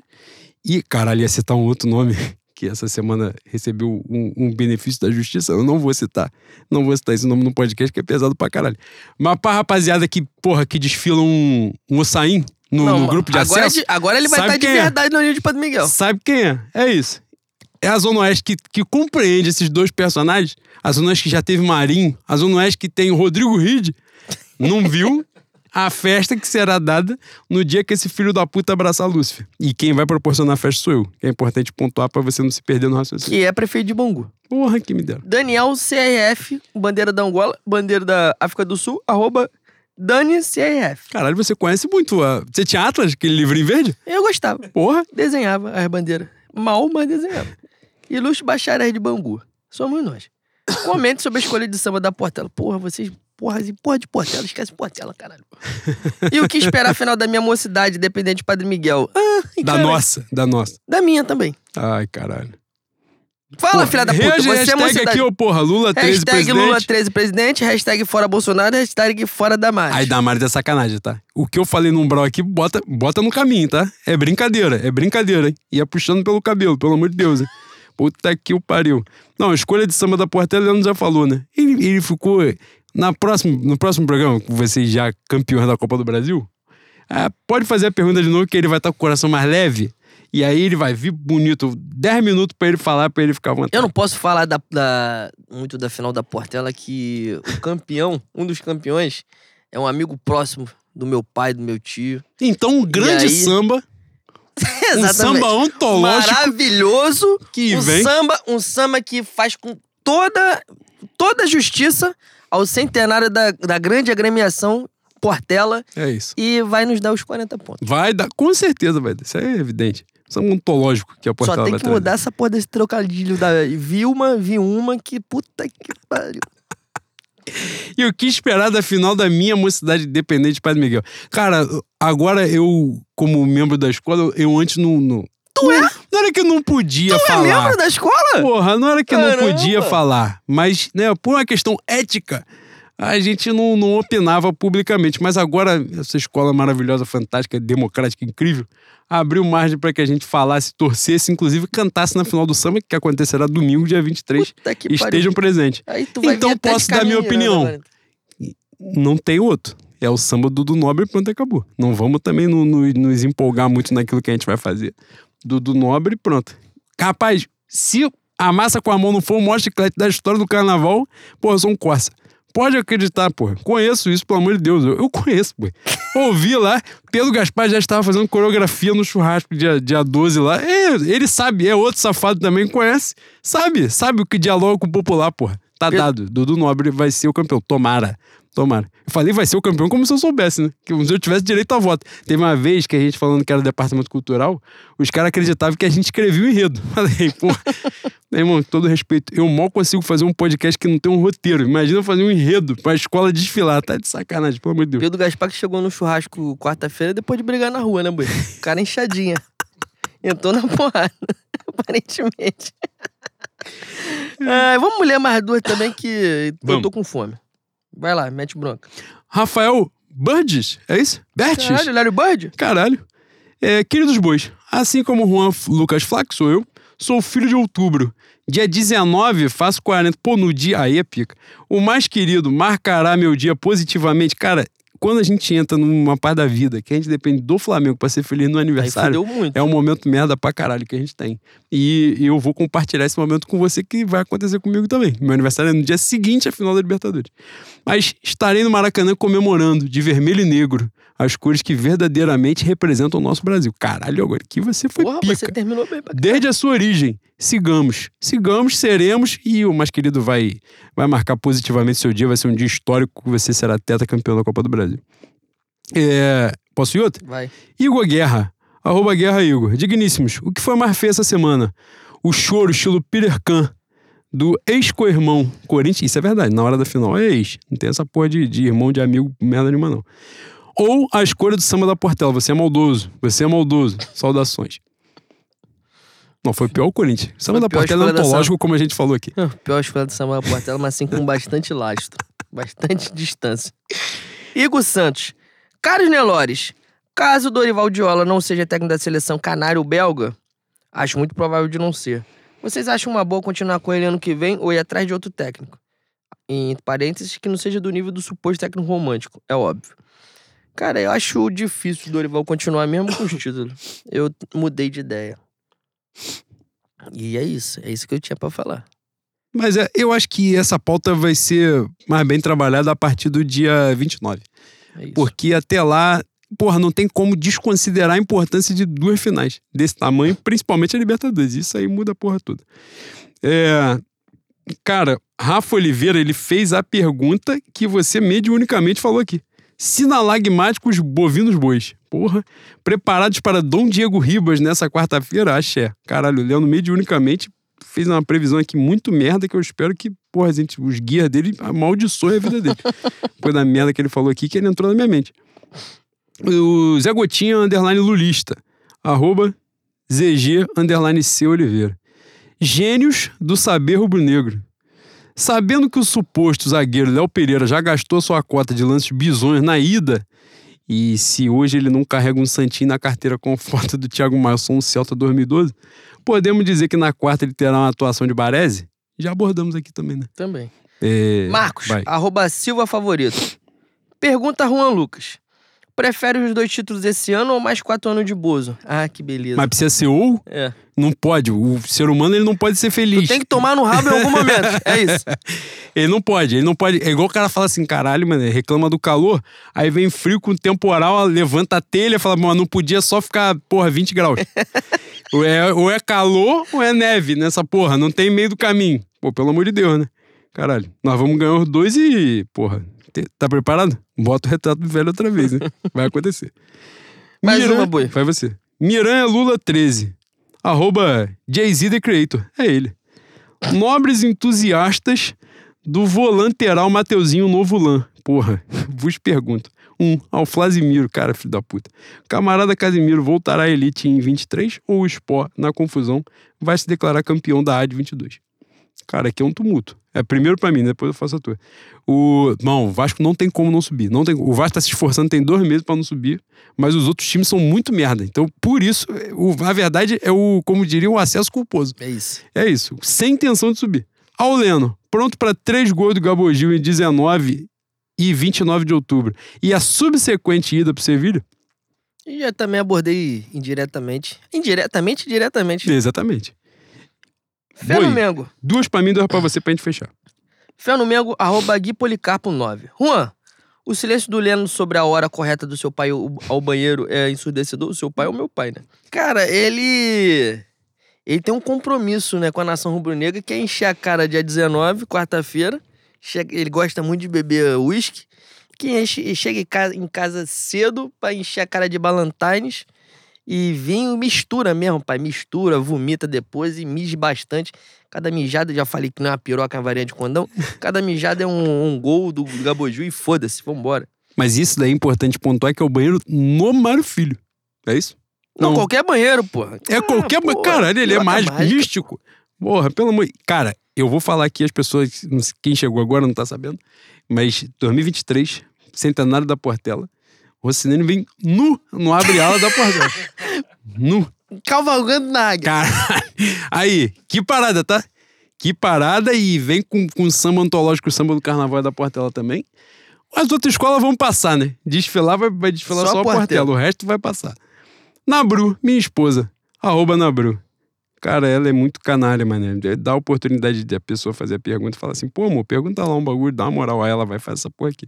Vocês que fazem três horas de podcast, poderiam dar dicas de controle do tempo para o presidente Lula? Que pergunta canalha, né?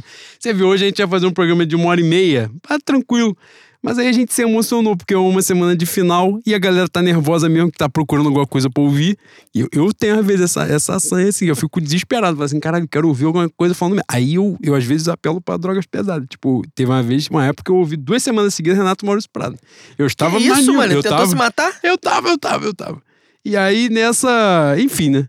Mas o que ela falou foi porque Luiz Inácio, ontem, com a estratégia de Ney Franco, ele tinha 15 minutos pra falar tal qual bolsinha de cocô. E ele se empolgou falando pra caralho. No final, ele, ele ofereceu aos telespectadores da Rede Bandeirante de televisão cinco minutos de discurso sem interrupção do bolsinha de merda. A sorte é que, como falei aqui, bolsinha de merda, Josafá com a bola no pé. Aí, irmão. Bolsinha de merda com cinco minutos pra falar.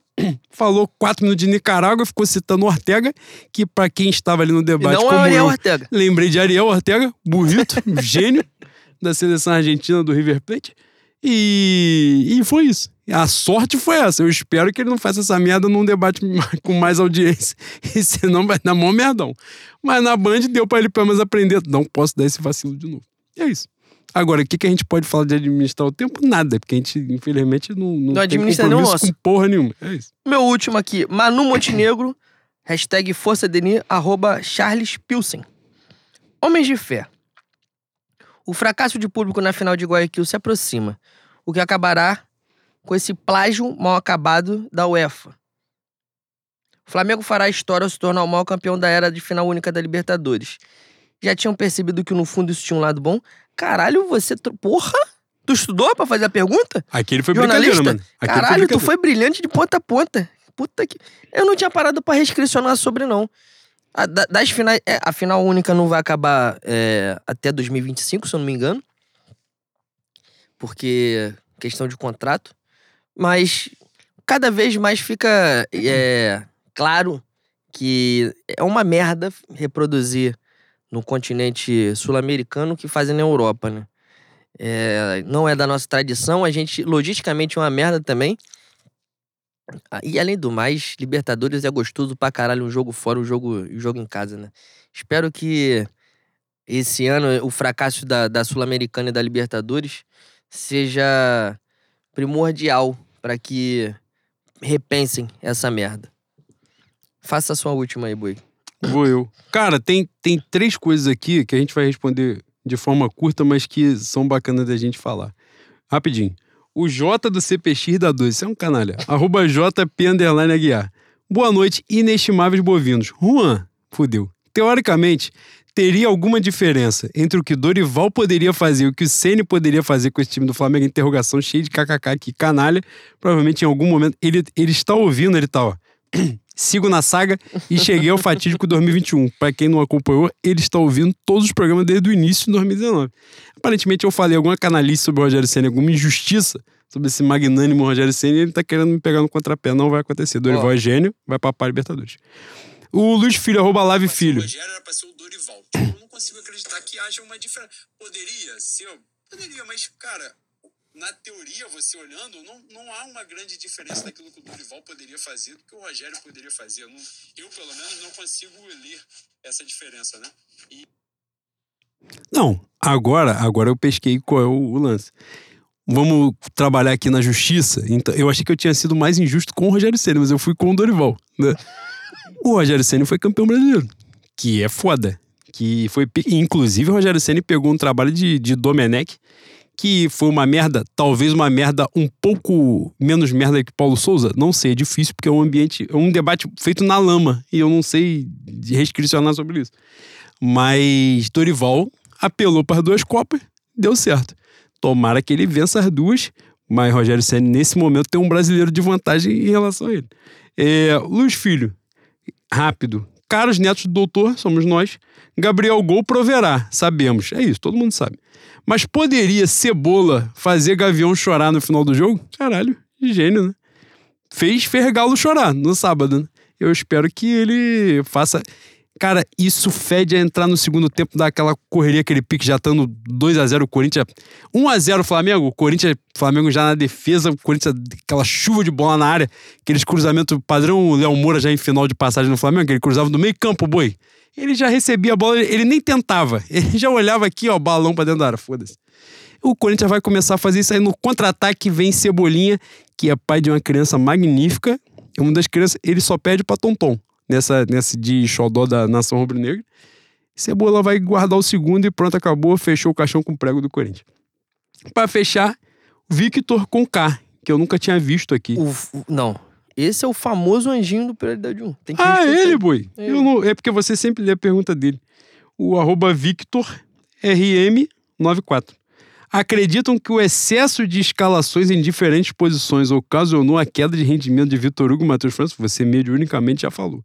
E na quarta, entrariam com Vidal no lugar de João Gomes para manter o padrão ou lançariam Cebolinha de início e partir para cima? Cebolinha?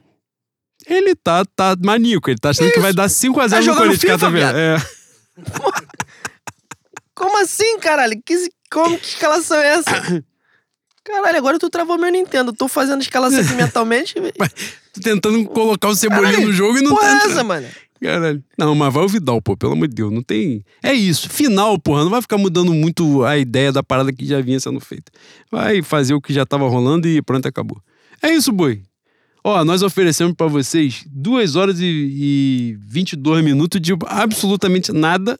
Mas pra todo mundo que tá nervoso pro jogo de, de quarta-feira, pra vocês, porra, curtirem pra ouvir mais de uma vez. E depois do jogo, vocês campeões, botarem alto na caixa de som por vizinho ouvirem Não, também. bota não, que a gente fala merda pra cacete, a gente fala muito palavrão. Vocês não são carioca, vocês não estão acostumados.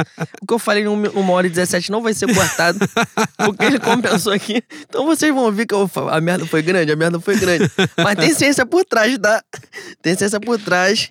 A gente não vai comentar aqui, mas tem. E é isso. Fé no Mengo, boi. Fé no Mengo, Seremos rapaziada. campeões. Seremos tetra.